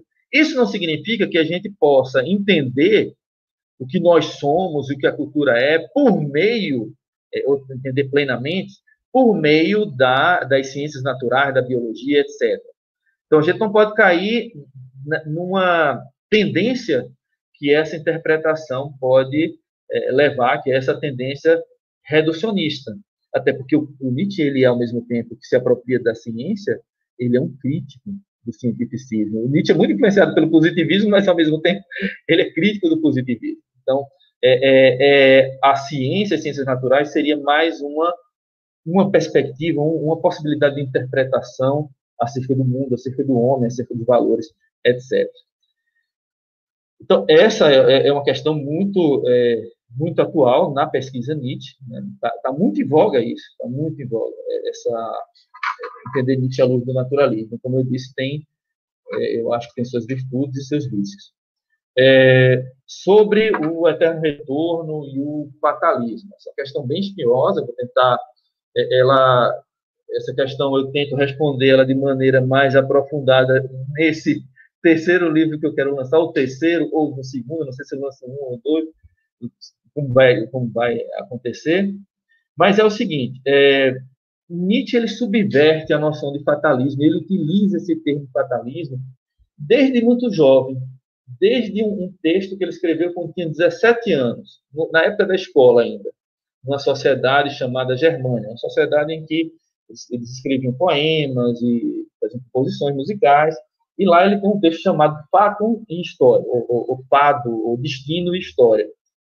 E desde esse livro, passando pelas, pela, pela, por outros livros da primeira fase, da segunda fase, é, até ao Crepúsculo dos Ídolos, até o, o, os textos da última fase, predomina uma concepção de fatalismo muito específica. Uma concepção de fatalismo que subverte uma versão tradicional de fatalismo. Eu vou tentar aqui resumi-la, vou tentar explicá-la. É, o fatalismo tradicional, que não é propriamente um, um conceito estritamente filosófico, ele está na literatura, ele está em, em, vários outros âmbitos, diz grosso modo o seguinte: olha, não adianta o homem fazer, tentar se opor ao destino, tentar se opor ao fado, ao fato, porque tudo está determinado e o homem é uma espécie de joguete do destino. Então, é, no máximo que ele pode fazer é se conformar. E aí você trouxe a sua, a sua questão. E aí, por exemplo, já que a gente está falando dos históricos, vamos abrir um, parênteses aqui, a noção de, de, destino dos históricos, e a ética está ligada a essa noção de destino.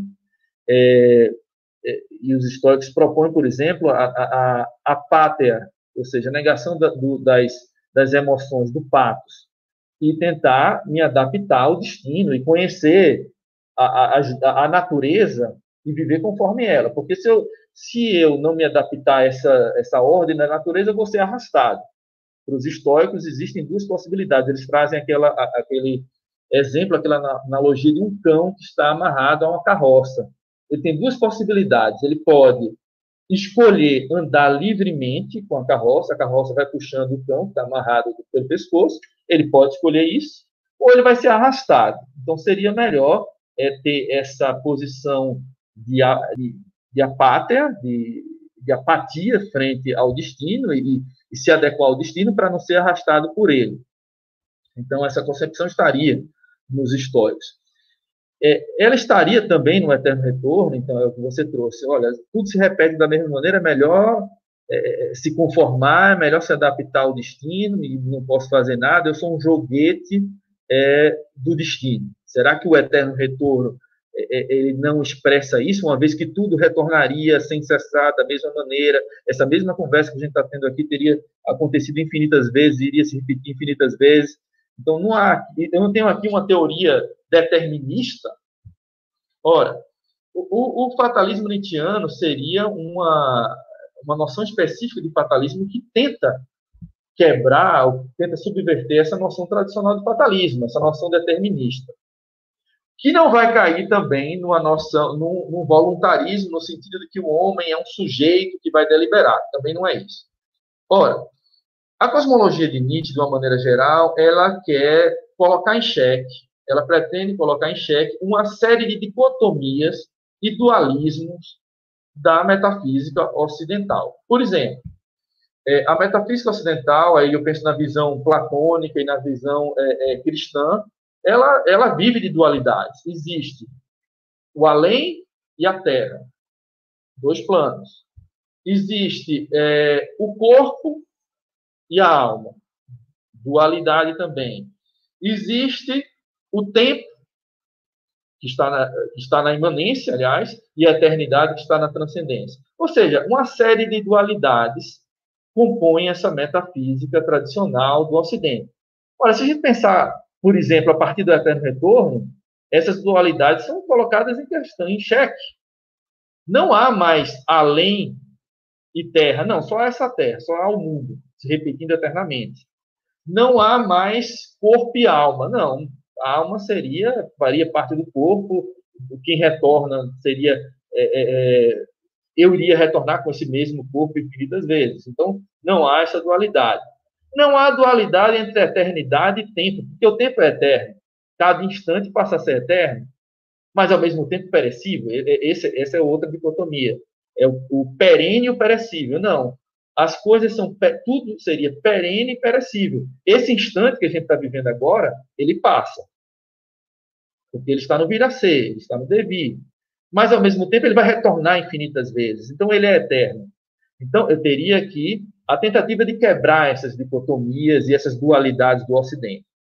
Ora, é, o que alguns comentadores não levaram tanto em conta é que essa cosmologia também tenta quebrar mais, mais duas dicotomias e mais duas dualidades que são muito caras à maneira de pensar ocidental. Quais seriam elas? Primeiro, causa e efeito. Causa e efeito, pensada pelo menos em uma das concepções de causa e efeito, pensada de forma linear, eu tenho uma causa é, uma causa anterior a um efeito. A causa produz o efeito. Então, primeiro a causa, depois o efeito. Se o tempo é circular, tal como propõe o eterno retorno, o efeito é também causa da causa. Compreende? É, olha, ora, o, o, o, meu pai e minha mãe foram minhas causas.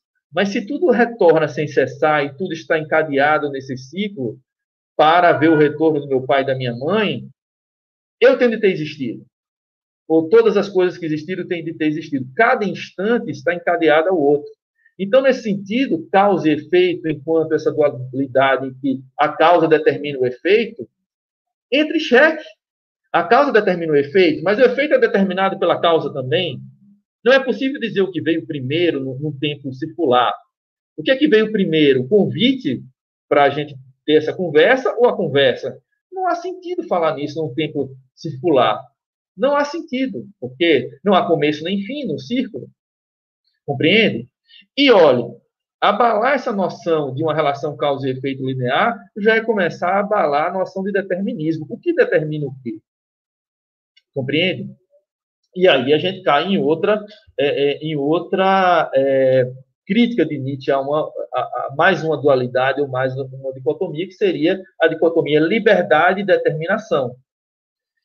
De fato, tu, é, é, todas as minhas ações dependem de tudo que aconteceu, entre aspas, anteriormente no ciclo cósmico, em todos os ciclos cósmicos. Mas, ao mesmo tempo, tudo passa por minhas ações, uma vez que não há anterioridade nem posterioridade. Aqui, nesse momento, nesse momento, nesse agora, é o começo do mundo. Tudo que eu faço aqui determina o mundo, mas tudo que eu faço também é determinado por tudo que veio antes e que veio depois. Claro, é uma é concepção muito complicada, porque ela está mexendo com a nossa maneira tradicional de pensar o tempo, de pensar casualidade, de pensar a, a, a relação determinação-liberdade. E é muito interessante o, o que é o ser humano nessa concepção de Nietzsche. A gente falou que essa concepção orgânica de mundo, que é, é, é descrita pela teoria das forças, pela vontade de potência, vai entender é, é, o mundo como um grande organismo e o homem participando desse organismo enquanto força atuante. Então, o, o mundo do eterno retorno não é um relógio, um mecanismo que tem peças e as peças giram automaticamente. Não, o modelo não é esse. O modelo não é desse mecanismo, não é desse relógio que gira por conta de uma espécie de, de peças, de, de, conjunto de peças que estão relacionadas. Não. O homem é força de ação sobre outras forças. Tem um fragmento de Nietzsche muito interessante, se não me engano, é de 1875, depois eu vou verificar, que diz o seguinte: olha, o homem é, é, é força jogando com todo o universo. Ele está jogando com gigantes, ele está jogando com estrelas. Ou seja, o homem não é mais visto como, de fato, aqui a gente não tem o sujeito livre de Descartes, que vai, que vê a natureza como um objeto, que vai deliberar plenamente livre sobre o universo, sobre, vai ver o universo como coisa a ser manipulada, não há isso. Mas também não há o homem não é pensado como não é pensado também a, a moda de um fatalismo mais tradicional em que ele é um joguete dos deuses ou das forças cósmicas. Não, ele é força cósmica. Ele é parte integrante do universo e atua sobre o todo. Tudo que eu faço neste momento vai reverberar no todo e vice-versa também. Então, aqui, é, de fato, a gente não tem uma, uma concepção de um sujeito livre, a moda de alguém que delibera como se tivesse destacado do universo, uma alma que controla um corpo, e, e, e, esse corpo é uma espécie de nave, e, a alma é o piloto dessa nave. Isso não existe no Eterno Retorno. Mas também não existe essa visão em que a ação do homem, é, é, que o destino independe da ação do homem. E aqui é muito interessante que Nietzsche utilize o termo fatalismo, porque é, é fatalismo está ligado ao trágico, das tragédias. Se a gente pega e ele quer resgatar é, é, é, outra questão aqui que aí eu complemento, né? Ele quer resgatar uma visão trágica de mundo. Eu posso a gente pode pegar, por exemplo, o, o, o Édipo Rei.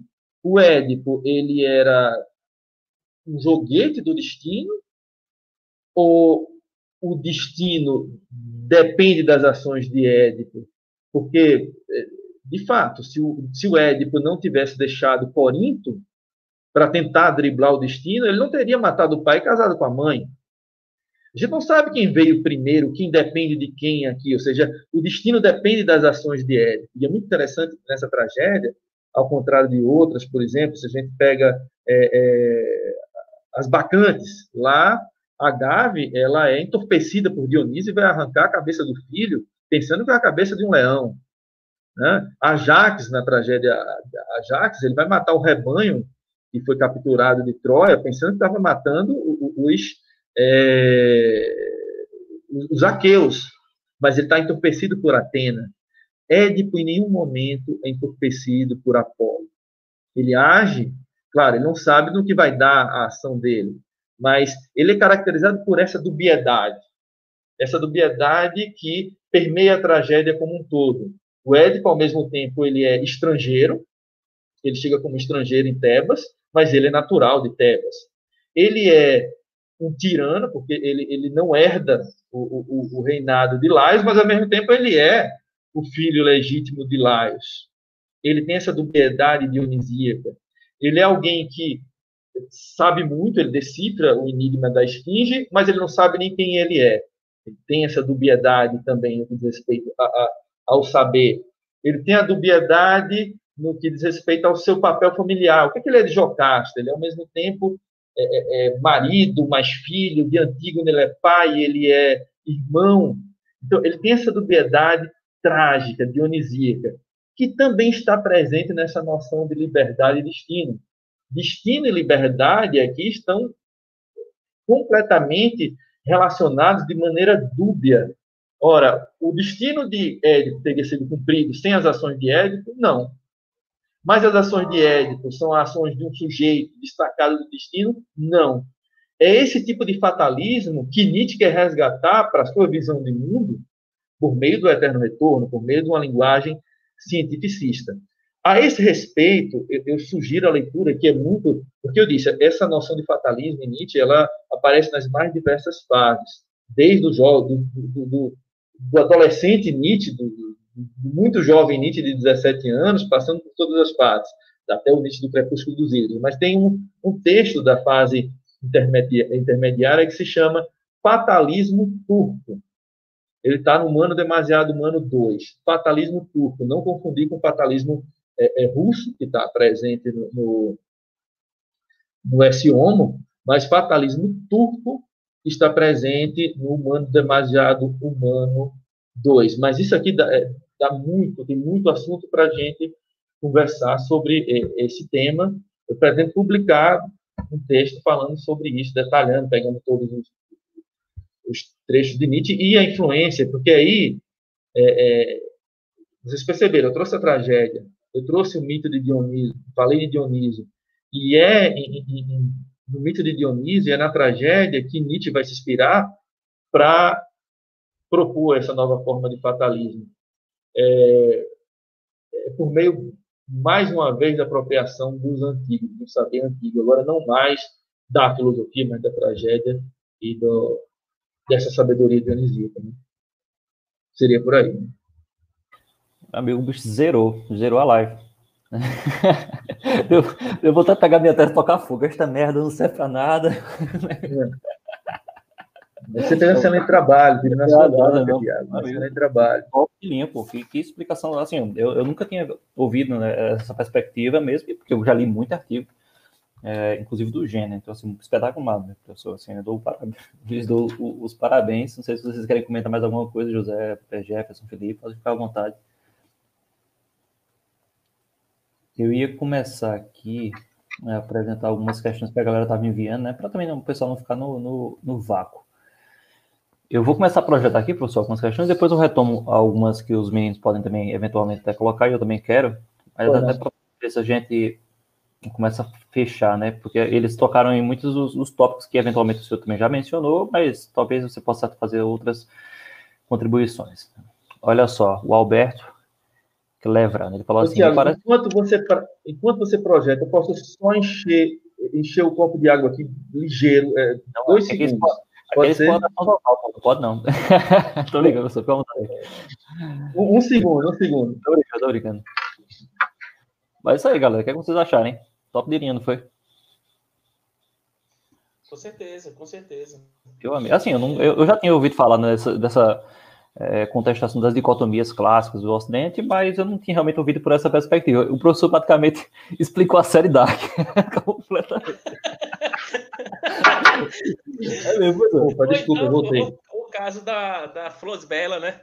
É, o, professor, o senhor, o senhor explicou a série Dark completamente aí. Para quem não assistiu, foi essa explicação. Série?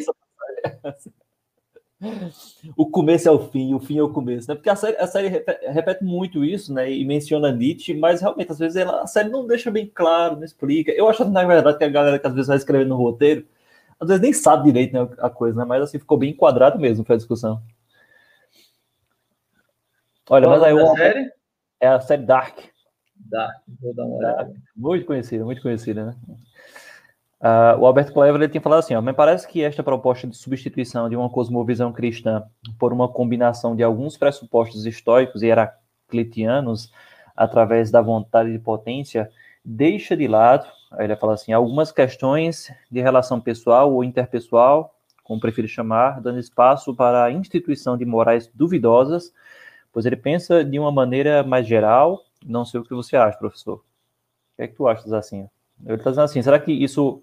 E, e, eu, eu acho que eu compreendo o que, é que ele quer dizer, que depois eu ia vir tocar nessa questão, né? Será que essa proposta de, de substituição ou retomada de uma referência, de uma cosmovisão antiga, ela não daria margem à, à proposição né, de, de moralidades problemáticas. Né? O exemplo que a gente já havia, inclusive, comentado anteriormente, uma moralidade fascista, né, que se paute na ideia de força e na justificação de, imperativos de força sobre mais fracos, etc.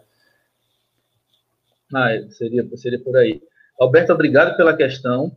É, eu diria que olha, a, a, filosofia de Nietzsche ela foi, de fato, apropriada por, pela, tanto pela extrema-direita como pela extrema esquerda, ela foi apropriada pelo fascismo. Aqui no Brasil, por exemplo, ela foi apropriada pelo integralismo, né, crime salgado. Então, é, é, é, isso não é nada novo, essa, essa apropriação é, é da extrema direita, fascista mesmo, da, da filosofia de Nietzsche. E aí a, a, pergunta é, por exemplo, noções como vontade de potência podem servir a, a esse uso, não só podem servir, como foram utilizadas. Isso não quer dizer, e aqui é, é, é necessário a gente né, é, chamar atenção a isso, que a filosofia de Nietzsche seja fascista ou que seja de extrema direita. É, a esse respeito, por exemplo, eu, eu indico o, a seção 377 da Gaia Ciência, que se chama Nós, os Sem Pátria. Lá, Nietzsche vai é, é criticar alguns é, dois principais fundamentos da, do nazifascismo, na verdade, que, ou seja, ele vai criticar o antissemitismo, ele vai criticar o nacionalismo, são fundamentos dessa do, do fascismo. Então, e, e é, eu diria também, além disso, que há elementos na filosofia de Nietzsche, elementos centrais na filosofia de Nietzsche, que são vão é totalmente... É na ciência? Essa, essa, na ciência. Essa... ciência é, a seção 377, chamada Nós, os Sem Pátria. O título já, já é sugestivo. E lá ele ataca o nacionalismo, ele ataca o antissemitismo. Em vários momentos, por exemplo, ele ataca o, antissemitismo. É, essa, é, aí a, é, a, questão é que essa vontade de potência poderia ser apropriada, ou a noção de força poderia ser apropriada para uma é, para um extrema direita poderia, mas o contrário também pode ser apropriado. Por exemplo, uma apropriação feminista da filosofia de Nietzsche. Há uma apropriação de, da esquerda da filosofia de Nietzsche. Adorno e Hockenheim são pensadores é, é, é, marxistas, por exemplo, se apropriaram da filosofia de Nietzsche. Aqui no Brasil, no começo do século XX, os anarquistas se apropriaram também da filosofia de Nietzsche. Agora, é importante a gente levar isso em conta. Essas apropriações foram possíveis, são possíveis, mas por vezes por meio de uma, de uma deturpação. Inclusive, as apropriações de extrema esquerda também são, é, são apropriações que, no certo sentido, por vezes deturpam, porque Nietzsche era um crítico da, é, é, do socialismo, por exemplo, é um crítico da, do anarquismo, mas, ao mesmo tempo, ele é um crítico do nacionalismo, do Estado forte, de várias é, é, pautas da extrema, da extrema direita, e, sobretudo, um crítico do antissemitismo. Ele chega a, a a, chamar essa noção preconceituosa de, é, é, é, de idiotice, ele usa esses termos. Então, é, é, necessário a gente estar muito atento a esse tipo de apropriação que é feita. Por exemplo, a apropriação que é feita é, da noção de ressentimento de Nietzsche. É, e, e, a noção de ressentimento, grosso modo, diz o seguinte: o ressentimento ele gera valores. O que é ressentimento? É um sentimento de impotência e de sentimento de vingança que o fraco possui, porque ele não consegue revidar o domínio do forte, etc. Ora, é, se a gente pensar, por exemplo, a, a ascensão do, do, do, nazismo, do nazifascismo na Europa no século XX, a gente tem como base o ressentimento. A gente tem uma Alemanha destruída, uma Alemanha é, é, humilhada. Então, toda aquela é, é aquela teoria nazi-fascista, ela nasce desse sentimento de revanche e mais. Vai direcionar esse sentimento de revanche, ao, por exemplo, ao judeu, ao comunista, a, a, a, ao homossexual e aí por diante, para dar vazão a esse ressentimento. Então, é, é, a gente tem que tomar muito cuidado com essas apropriações. Né? É, então, há algo na filosofia de Nietzsche, por exemplo, a própria noção de, de ressentimento, a própria noção de forças. Força não significa, força, vontade de potência, não significa uma glorificação da força bruta. Não. A, a, o forte é aquele que consegue afirmar a vida terrena, dizer sim à vida terrena, o amor fati, dizer sim sem é, afirmando todas as dores. O próprio Nietzsche, por exemplo, se a gente pega a, a, biografia do Nietzsche, Nietzsche era um homem fraco no sentido trivial. Ele era alguém que passou a vida toda doente. Só que nesse sentido... O próprio Cristo, né, Oi? Ele elogia o próprio Cristo, né? Que é uma figura assim, se você for analisar direitinho, que não, não entra dentro dos parâmetros do homem forte e fascista, né? Do brutamonte. É, é, pois é, não, não, Nietzsche não poderia ser nunca um brutamonte, porque era uma pessoa que vivia doente, com crise de dor de cabeça, mas onde está a força de Nietzsche? Onde tá, a força de Nietzsche está na afirmação da vida. Apesar de todas essas dores, de todo o sofrimento, ele elaborou, por exemplo, uma teoria do eterno retorno do amor fati que diz, olha, tem que se afirmar a vida apesar das dores. Então, essa vontade de potência, essa teoria das forças, que é uma cosmologia, ela não pode ser confundida com uma exaltação da força bruta. Da, não, é, essa a, a, o que expressa uma saúde e uma força no sentido mais profundo de Nietzsche, que ele chama de grande saúde, é essa afirmação da vida. É, então a gente tem que tomar muito cuidado com essas apropriações. Há elementos na filosofia de Nietzsche, sem dúvida nenhuma, que são apropriados e servem para a extrema é, direita, sem dúvida nenhuma, mas sobretudo por meio de uma deturpação. Há alguns elementos, e aí a gente tem que levar em conta, alguns elementos da filosofia de Nietzsche, por exemplo, Nietzsche era muito machista. Isso ninguém pode negar. É, pelo menos na, a escrita de Nietzsche era muito machista. Isso também tem que levar em conta, por exemplo, que ele era amigo de várias feministas da época dele, amigo íntimo de várias feministas. Então, na biografia dele tem algumas ações que vai é, de encontro a, a, ao machismo. Só que o que ele escreve é muito machista. E isso é apropriado. Então, Nietzsche é essa caixa de ferramentas que foi apropriada pela extrema-direita, pela extrema-esquerda. Então, a, é, a, gente que estuda Nietzsche como um objeto de estudo, a gente não tem que tomar Nietzsche como uma Bíblia, colocar ele aqui debaixo do braço e ir embora. Até porque é, o Zaratustra não quer discípulos. Ele, olha, os meus discípulos têm de me, de me negar. É necessário isso daqui, né? E eu acho que a, a, é, na maioria das vezes, essa interpretação, essa apropriação da extrema-direita de Nietzsche, ela se dá por fortes é, distorções. Diria isso. É, a Cecília, não, acho que é isso, né? Cecília, ela está dizendo assim, professor, em que medida os ainda, como é, em que medida os ainda persistentes elementos metafísicos na cosmologia nietzschiana prejudicam o projeto de transvaloração dos valores do filósofo na atualidade?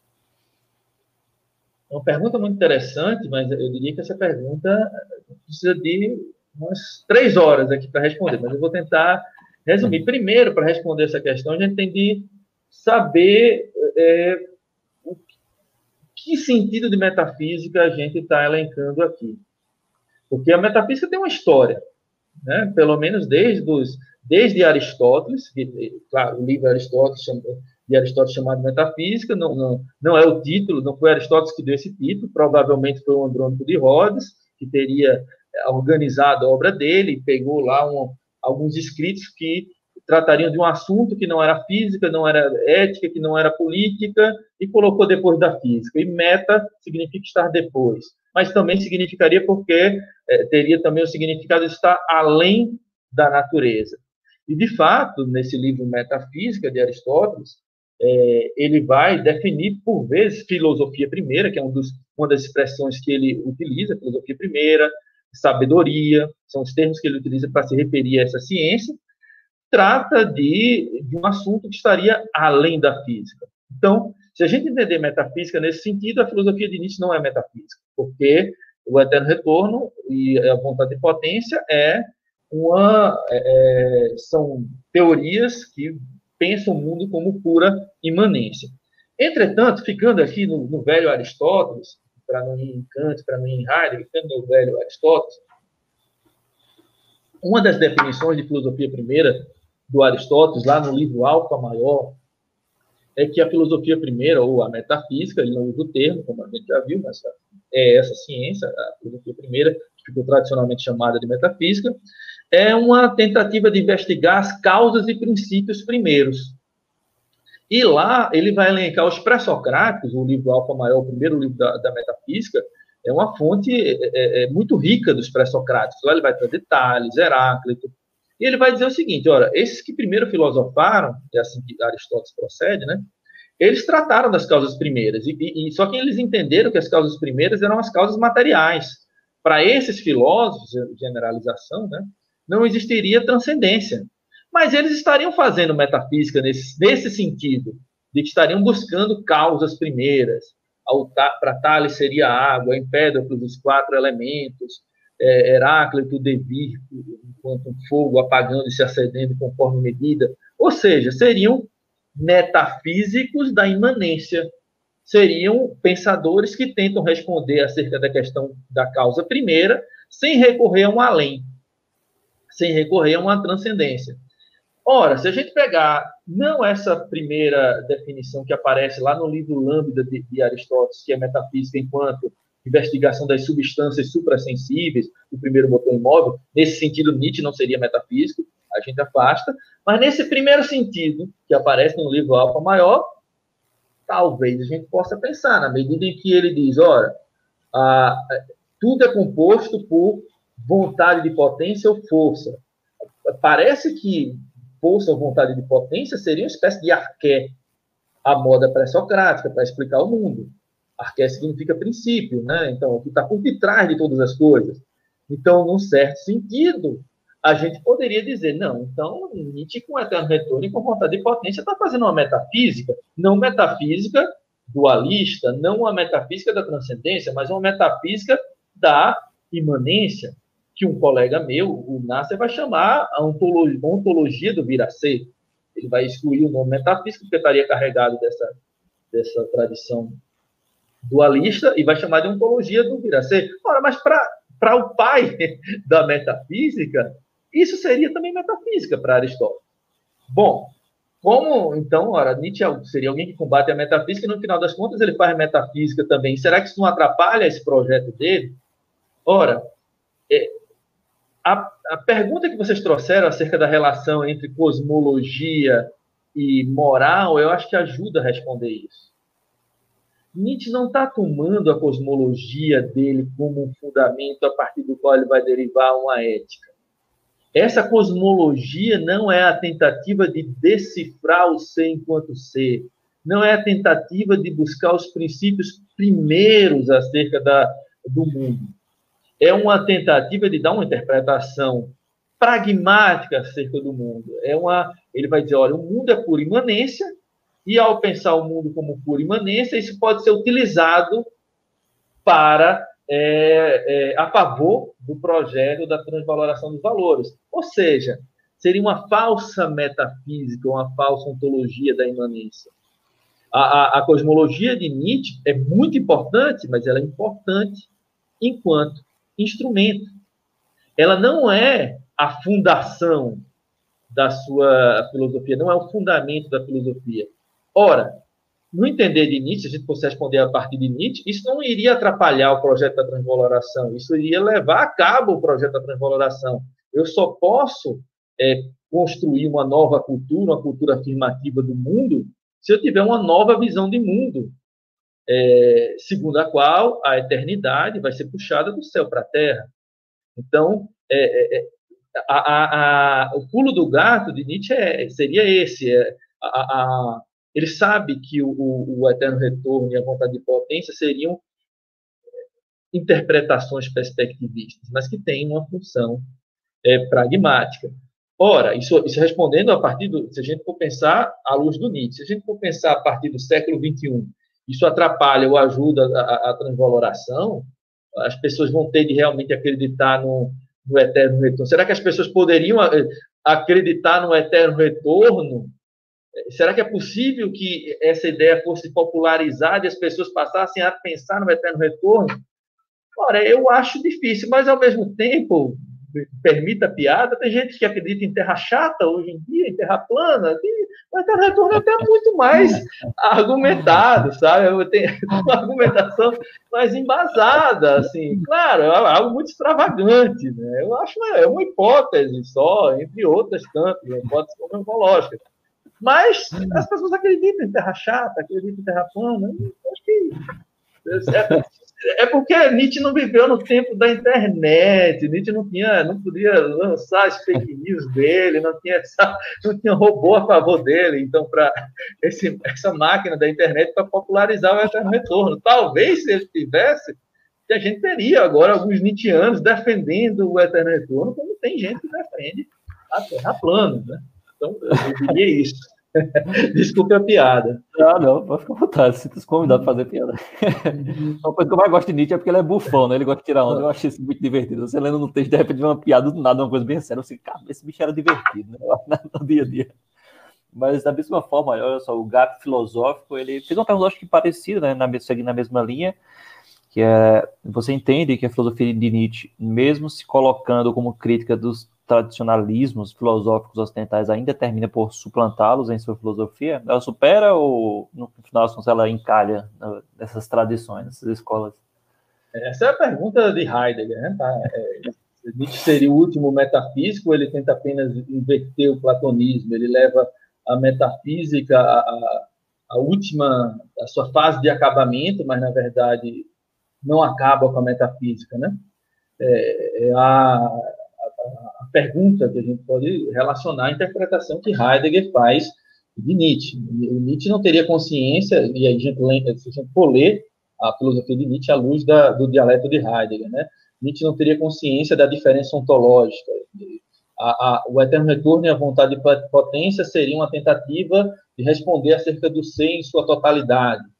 Ele vai dizer, o eterno retorno é, explica sobre a existência do, é, do, do ente em sua totalidade, enquanto a, a, vontade de potência explica sobre a essência do ente em sua totalidade. Nesse sentido, ele estaria dentro da tradição metafísica. Ora, se a gente pensar assim, dessa maneira, se a gente concordar com a interpretação de Heidegger, não. Nietzsche, então, ele está dentro dessa tradição, ele só tenta inverter. Entretanto, se a gente levar em conta que a gente falou há pouco, ou seja, que a cosmologia dele, que seria a metafísica da imanência de Nietzsche, ou a ontologia da imanência de Nietzsche, não é uma tentativa de fundar é, toda a realidade, mas uma interpretação a serviço de, uma, de um projeto transvalorativo, ele não está dentro dessa tradição. Ele não está dentro dessa tradição que, é, como conforme a, a, a, metáfora de Descartes, que vai entender a filosofia é, estando enraizada numa metafísica que vai dar frutos é, morais. Não. Essa suposta metafísica dele tem fins pragmáticos. Então, não seria é, uma simples inversão da tradição. Se a gente interpretar dessa maneira, ou seja, se a gente interpreta a cosmologia como uma ferramenta pragmática em favor da transvaloração, ele estaria além dessa tradição é, é, filosófica ocidental, ele vai além. Se a gente entender como Heidegger, a, a cosmologia de Nietzsche, a, a, a, vontade de potência, o eterno retorno, como uma tentativa de falar sobre a totalidade doente, aí Nietzsche é metafísico. Eu fico com a segunda possibilidade, eu fico com a possibilidade de que Nietzsche supera essa tradição, essa tradição metafísica, é, porque ele utiliza a cosmologia como uma espécie de ferramenta. Professor, Excelente acho que assim, questão. A, última questão assim mais densa, depois os meninos quiserem fazer alguma coisa, ou falar alguma, fazer alguma observação, fazer alguma questão, mas no caso seria ainda debatendo naquele tópico da aristocracia, né, o inerente ao pensamento nietzscheano, em relação a esta questão, né, o Léo vai dizer, questão política em Nietzsche, é possível ver um caráter aristocrático neste pensador, se sim, há uma inspiração da aristocracia grega e uma apropriação desta ao século XIX, ou seja, né, se, se esse pensamento mais aristocrático acaba se projetando na cosmologia de Nietzsche. Eu acho que sim. Nietzsche tinha como é, Nietzsche tinha um é, apesar de ele não ser um aristocrata no sentido de ser um nobre ou coisa do gênero, é, ele deve, a filosofia dele tem como norte uma determinada concepção de aristocracia, e é justamente essa, a dos gregos, os gregos do período homérico. Mas que aristocracia é essa? Não é propriamente uma aristocracia que está baseada na, em bens econômicos, é, não. O que é aristocracia aqui? É uma, é uma visão de mundo é, que Por exemplo, vamos pegar, vamos pegar essa referência, a referência homérica. Se a gente pega a Ilíada, a gente pega a Ilíada, os principais heróis da Ilíada, penso Aquiles, o Heitor, os dois Ajax, o, o, o Diomedes, etc., eles são norteados por uma determinada, é, digamos assim, com algumas aspas, moral. Que moral é essa? A moral da areté. O que é a areté? A areté, é, ao mesmo tempo, pode ser traduzida por virtude, mas também por excelência. Um grande guerreiro de areté, um guerreiro homérico, que faz parte dos aristói, e daí o termo aristocrata, que significa os melhores. O que, que o, que é que é, é, designa, o que, o que é que é, é, identifica esse, esse guerreiro aristocrata, esse guerreiro de areté, para ele fazer parte dos aristóteles? Primeiro, uma, uma excelência na arte da guerra. Dominar o manejo da lança, da espada, do escudo, dominar as armas, ser forte, ter vitalidade, afirmar a vida, ser viril, ser belo. Então, esse é o caráter é, é, da areté, né? essa excelência. Mas, ao mesmo, areté, ao mesmo tempo, areté é o respeito a determinadas normas guerreiras. Eu não tenho aqui um guerreiro grego para ser um guerreiro de areté, ele tem de obedecer algumas normas do combate. Ele não pode, por exemplo, é, é, usar da trapaça no combate. O Aquiles ele faz uma faca aqui atrás para pegar ele todo desprevenido. Pelo menos ele não deve fazer isso. É, é a, a, é, quando a noite cai na, na, na, na, batalha, na Ilíada, a guerra para. Por que a, guerra para à noite? Porque é o momento é, em que eu posso me disfarçar, em que eu posso me esconder, que eu posso pegar o outro desprevenido. Ou seja, o, o, o guerreiro de Areté, aqueles que fazem parte dos aristói, os aristocratas, eles têm essa, é, essa afirmação de si, eles dizem, não, eu sou bom, eu sou forte, certo? Porque possuem essa, é, o domínio dessa arte da guerra, vão buscar outro guerreiro valoroso para para lutar, para promover uma bela, que eles chamam de bela luta, é muito interessante na Ilíada, às vezes vai ter um confronto, aí um guerreiro desce do carro e diz, antes de descer do carro, ele diz: Você, Diomedes, é um grande guerreiro, filho de não sei quem, não sei quem, excelente guerreiro, desça que eu vou lhe matar. Ou seja, essa ele primeiro elogia, mas por que ele vai elogiar? Porque o guerreiro, é, é, o adversário dele tem que ser valoroso. Ou seja, é, há uma espécie de autovalorização, um dizer sim a si mesmo esse dizer sim a si mesmo caracteriza essa aristocracia que Nietzsche tem em mente. É o que na, na, genealogia da moral, por exemplo, ele vai chamar dos valores nobres. O que é o bom do nobre? O bom é tudo aquilo que afirma as características do nobre, ou seja, a vitalidade, a força, o querer viver, o, o dizer sim à imanência. O que é o ruim? É aquele que é fraco, aquele que não consegue afirmar a vida, então, aristocracia nesse sentido. O que é a visão aristocrática de Nietzsche? Uma aristocracia que se autoafirma, que diz sim à vida, que diz sim a si mesmo. A outra maneira de valorar, que não é a maneira aristocrática, é a maneira baseada no ressentimento. A gente acabou de falar do ressentimento. Ora, por eu não ser forte, por eu, por eu não dominar, é, é, é, por eu não, não ter vitalidade, por eu não ser viril, eu vou dizer, aquele lá é mal, aquele que é forte, viril, que afirma a vida, aquele é mal e eu sou bom. Então, a maneira é, ressentida de valorar, ela inverte a maneira é, nobre, nobre ou aristocrática de valorar. E para Nietzsche, aqui é muito interessante, essa, é, é, essa aristocracia não diz respeito à raça, não diz respeito. A, Nietzsche usa raça de vez em quando, em alguns momentos. Ele é um homem do século XIX mas eu não diria que existe uma teoria racista em Nietzsche, de maneira nenhuma. Mas ele, ele não identifica essa aristocracia uma raça, a uma população determinada, a um país determinado. Pelo contrário, ele vai dizer, olha, essa aristocracia eu encontro ela nos gregos, da época homérica, eu encontro no, no, samurai japonês, eu encontro na aristocracia árabe, eu encontro, inclusive, entre os judeus. Por exemplo, ele vai falar muito bem muito bem da, do Antigo Testamento e das, de figuras como Salomão e Davi, que são é, é, é, reis da época dessa realeza é, judaica, que teriam produzido é, um, um, conjunto de valores nobres e aristocráticos. Então, veja, é, essa, é, Nietzsche é um aristocrata, mas a gente tem que entender direitinho como é essa, como ele compreende essa aristocracia, que não é aristocracia econômica, que não é não é totalmente econômica. A gente pode ver também elementos disso lá, mas aí já é outra questão de, de detalhe que a gente teria de averiguar. Mas a aristocracia, de maneira geral, para Nietzsche é isso: é aquele que é, afirma a si mesmo, afirma a própria vida, o próprio corpo, e vai criar seus valores a partir dessa afirmação.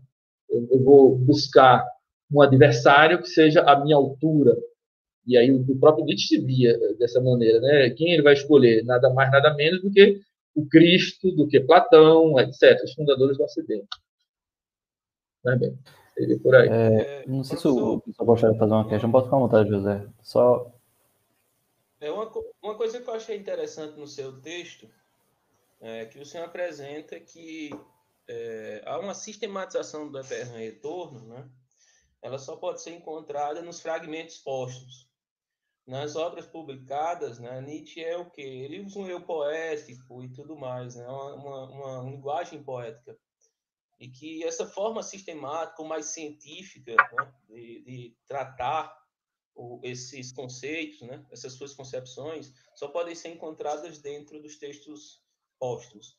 O senhor acha que isso é, seria, vamos dizer o seguinte, uma forma, um medo de Nietzsche é, em não publicar essas sistematizações e ser, vamos dizer, é, colocado dentro de uma, de uma tradição que ele tanto criticava?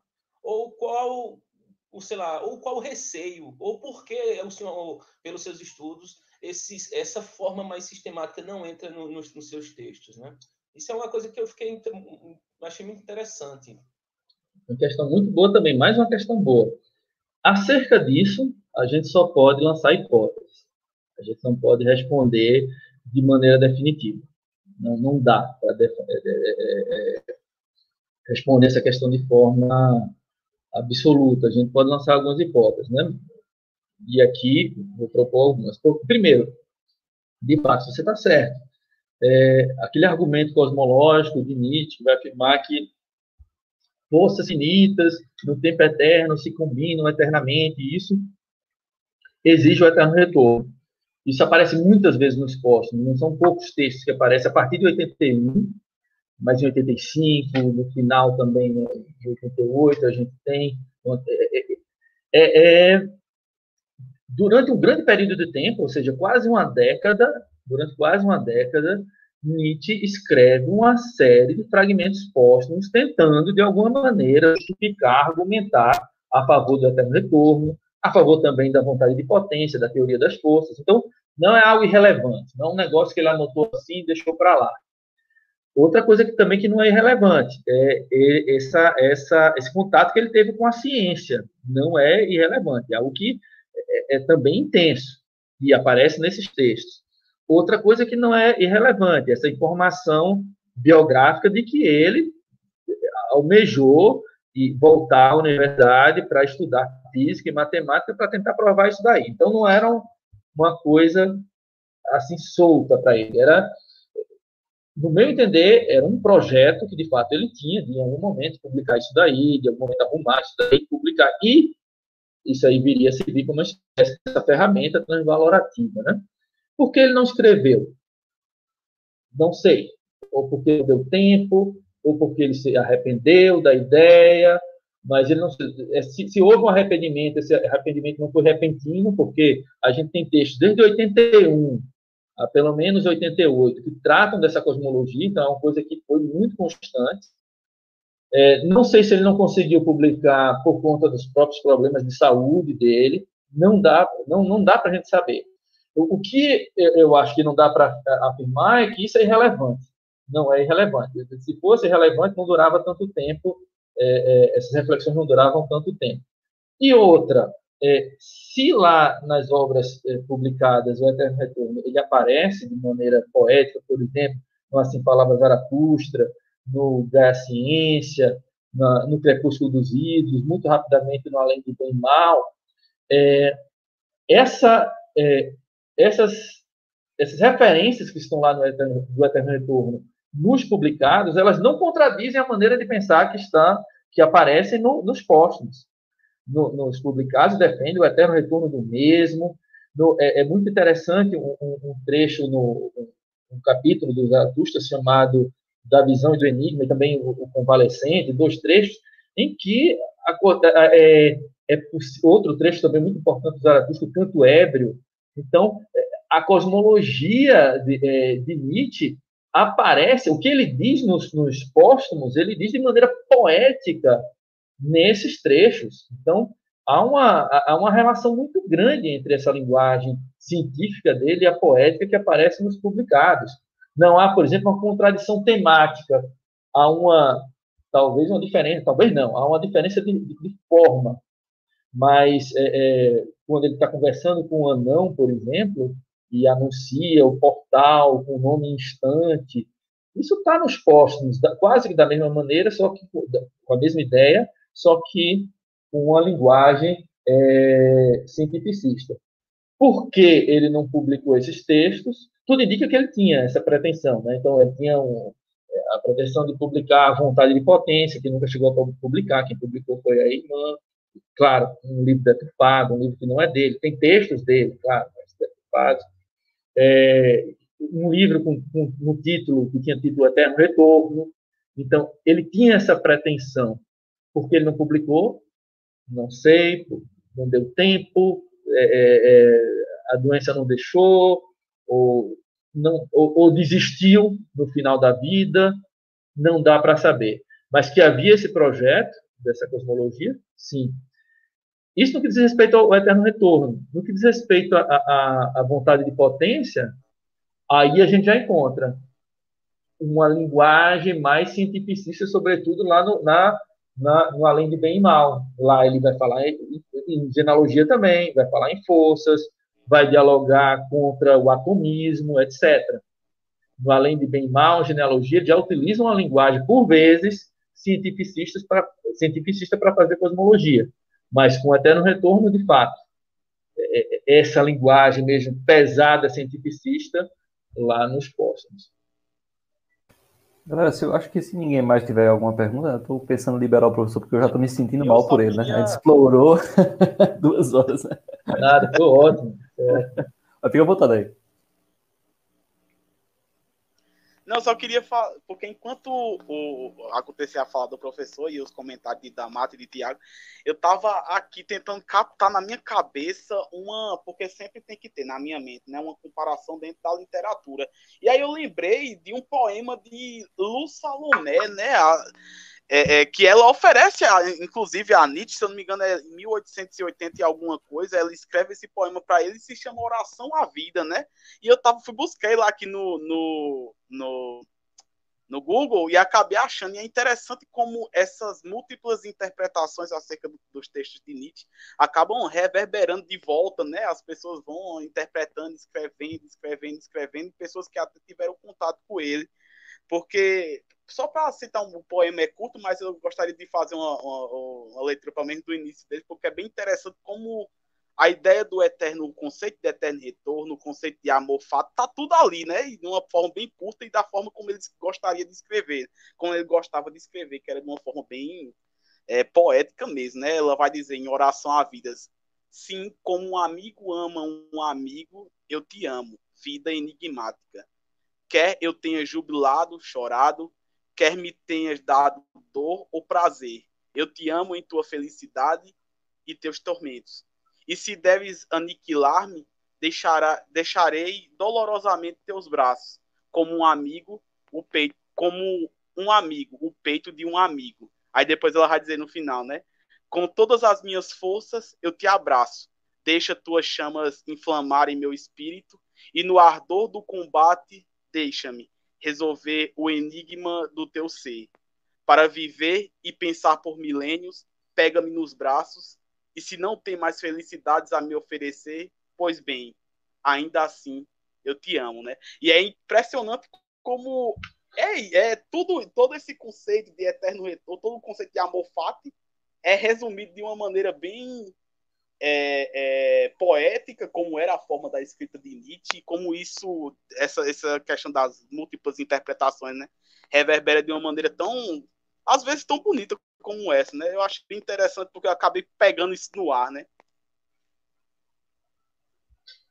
Muito bom, muito bom. É exatamente isso, amor fati, né? Essa, é, essa afirmação incondicional da vida, essa afirmação incondicional, e aí o Eterno Retorno está intimamente ligado, a afirmação de todos os instantes, sejam instantes dolorosos, sejam instantes de gozo, e aí eu, sugiro outra, outra leitura que vai nessa direção do, do poema de Lu, que é o Canto Ébrio, lá no, não é à toa, em, em homenagem a, a Dionísio, né? Então, é, é a ideia de que todas as dores e todos os, os gozos estão interligados. Então, afirmar a vida de maneira incondicional, afirmar, inclusive, o sofrimento.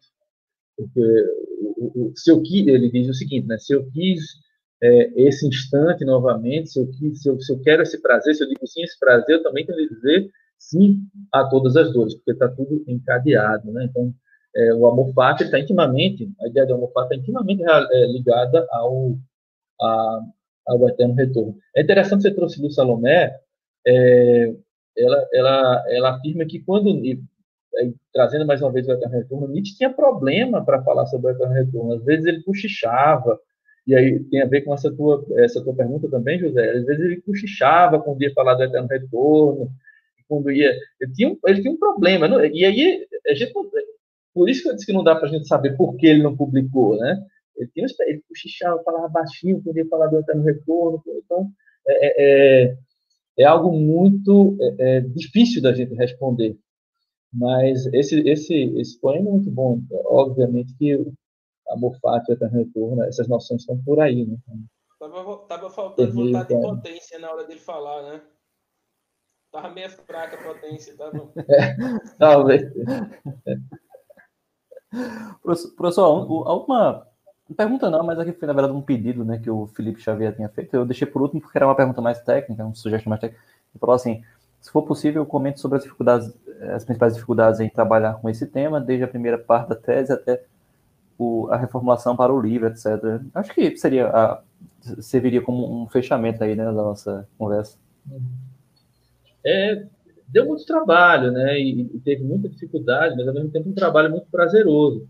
É, o maior trabalho é que é prazeroso também, é porque a ideia do amor e da dor junto aí, do amor fati, é, eu fui aos textos dos é, de Heráclito, fui aos textos do, é, dos, é, dos estoicos e fui fazer toda essa, essa comparação, então isso demandou muito tempo, né? muito tempo.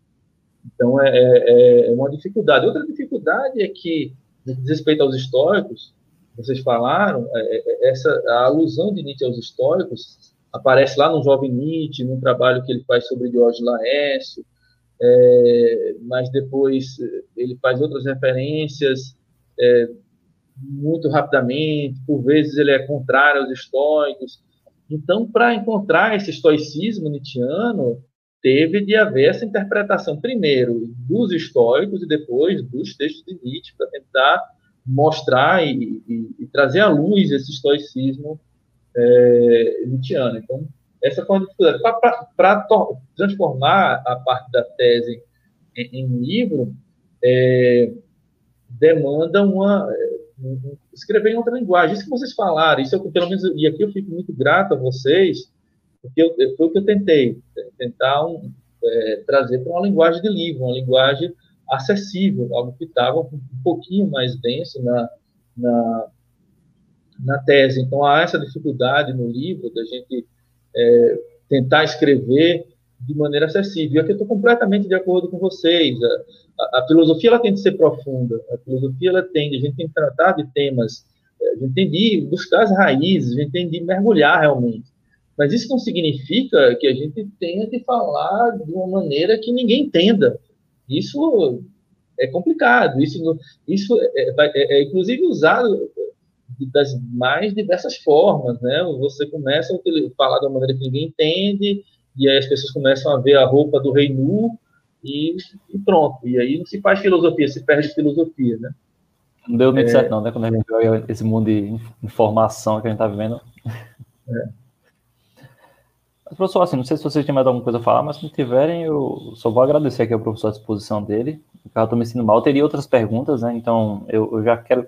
Limpou o convite, viu, professor? Aqui é assim: limpou o convite para o senhor, quando publicar os próximos livros, é, entrar em contato para a gente fazer mais, uma, mais um lançamento aqui com o nosso gene. Eu até brinquei que o nosso gene, que é inspirado no gene oficial da escala de vocês que já trabalham aqui no Brasil, nosso gene é o gene café com leite, né? Que o da gente é, é um gene que não é oficial, mas a gente se inspira, esperamos aí um dia poder estabelecer vínculos oficiais com, com a galera, né? Porque na verdade somos é, apenas principiantes na pesquisa, mas é bom manter esse contato com o pessoal que já está nessa linha de trabalho há um bom tempo para poder é, afiar né, nossas armas, digamos assim, né? afiar nossos trabalhos, nossas ideias e contribuir, né? contribuir com esclarecimento, que eu acho que é isso que está faltando. Uma das minhas grandes preocupações aqui para conversar com vocês é justamente a gente tentar trazer, preencher esse universo que é a internet com, com, com gente qualificada falando sobre esses temas, porque o que tem de, de doido na internet, né, propagando todo tipo de aberração, é absurdo. E especialmente Nietzsche, recentemente eu tenho visto, né, porque a galera me envia, eu faço esse monitoramento, eu tenho visto né, sites, blogs é, de extrema-direita retomando passagens de Nietzsche para afirmar todo tipo de bestialidade. Então, assim, não é uma coisa que eu não esperava, mas você vê, né, o espírito do tempo acaba é, propiciando esse tipo de coisa, né? Esse, é, esse, o tempo é cíclico, né? As coisas vão e voltam. É terrível isso, eu acho terrível.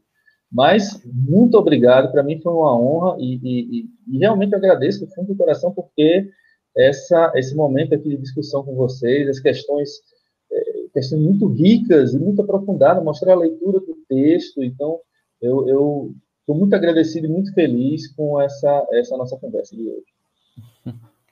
Grande abraço a todo mundo. Eu queria dizer né, que eu estou honrado em ter participado dessa. Desse, agradecer o convite de Tiago, né? Quer dizer que muito honrado tanto em ter é, feito a leitura dessa obra, esta obra que eu acho que é de grande importância para, como eu já falei no início, até para a minha pesquisa mesmo e tal, e também estar tá ao lado aqui dos companheiros aqui, Felipe e Jefferson, né, que também é uma honra. E mais uma vez, muito obrigado pelo convite, uma honra, professor, ter participado aqui, ter podido ver essa, é, essa grande aula aqui, né? Que nem Tiago disse, zerou aí, fez puf. É. muito boa tarde aí. Grande abraço, pessoal. Muito obrigado. Gostaria também de fazer ah, alguns agradecimentos, a, principalmente a presença do professor João e pelo belíssimo livro que ele escreveu. Agradecer a Tiago pelo convite, né? Mais uma vez. É, por esse convite. Eu me sinto honrado, Tiago, e sempre que precisar, pode me chamar, porque é um prazer participar dessas lives. E também agradecer ao público que está nos assistindo pelo YouTube. Agradecer a presença dos meus amigos Jefferson e da Mata. E para finalizar, eu gostaria de deixar uma questãozinha no ar, né? Não precisa responder, é mais uma provocação mesmo, porque a gente falou muito da Grécia Antiga e no século XIX é, estava acontecendo um certo, é, uma certa penetração nas obras é, clássicas da Índia, né, como Bhagavad Gita e outros textos, é, os Upanishads, coisas assim do tipo, e que Nietzsche teve conhecimento a partir de Schopenhauer, acredito eu, e teses como Eterno Retorno parecem ser similares com coisas como karma, é, além do homem, parecem ser similares com coisas que está lá no Oriente, né, na, na, na, Índia, né? Então, assim, Nietzsche, é, ao meu ver, essa instrumentalidade que ele tem, né, de fazer uso dessas, dessas, dessas ciências, desses conhecimentos, né, desses ramos do saber, é, parece que Nietzsche está mais para um pensador, um filósofo Frankenstein, né? Uma, uma espécie de Frankenstein ali que está montando um aparato filosófico com base em todo um, um ramo é, do conhecimento humano. Então, é, tanto a Grécia Antiga acredito que contribuiu muito, como também o Oriente tem lá sua contribuição, a Índia principalmente, dentro da filosofia de Nietzsche. E, professor João, é, muito obrigado por sua aula, muito obrigado por seu livro, e pretendo ler novamente ele. esperando ansiosamente a terceira parte. Por gentileza, faça o favor de aparecer por aqui para a gente debater novamente também a terceira parte, pois nós estamos ansiosos por ela, viu? Um já pode aproveitar para convidar o professor um João para a qualificação, viu? Também. e tchau. Obrigado, obrigado mais uma vez, Felipe. Olha, isso que você trouxe aqui é muito interessante. Não vou comentar agora, porque até a gente está terminando, mas eu acho que é um, um é, tem todo um campo aberto para se pesquisar sobre isso. A influência oriental em Nietzsche, sobretudo via Schopenhauer. Muito bom, muito bom. Concordo com muita coisa que você disse aí, só que aí é outro papo, outra, outra conversa dessa. É, eu também gostaria de, de para finalizar, né, de agradecer a presença do professor, a disponibilidade dele em discutir com a gente o, o livro dele, a disponibilidade também do Tiago de colocar o, canal dele para a gente fazer essa discussão. E dos meninos aí do, de Damato e de Felipe. E falar, é, é, assim, divulgar, assim, pelo menos de uma forma muito antecipada.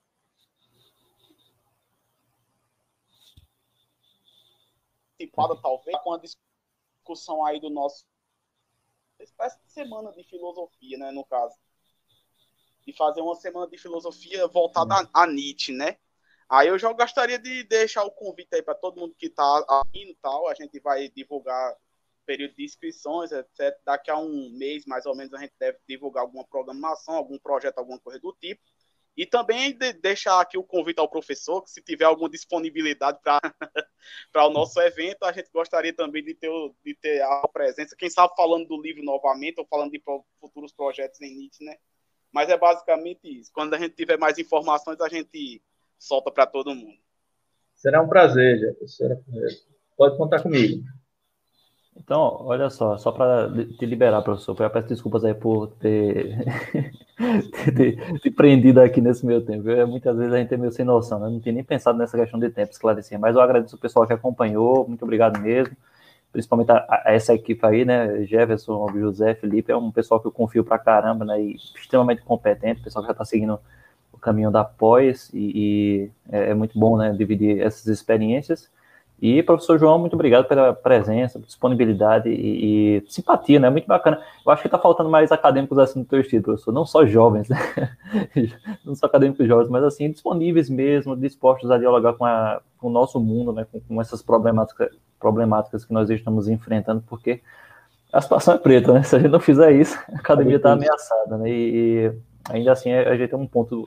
A academia é uma luz né, no fim do túnel, é, diante de tudo isso que a gente está vivendo. Então, é, espero que a gente possa se encontrar novamente para fazer outras, outras lives, outros encontros, debater outros temas. Beleza? Muito obrigado. Grande abraço. Obrigado Valeu, galera. um abraço a todos vocês. Valeu.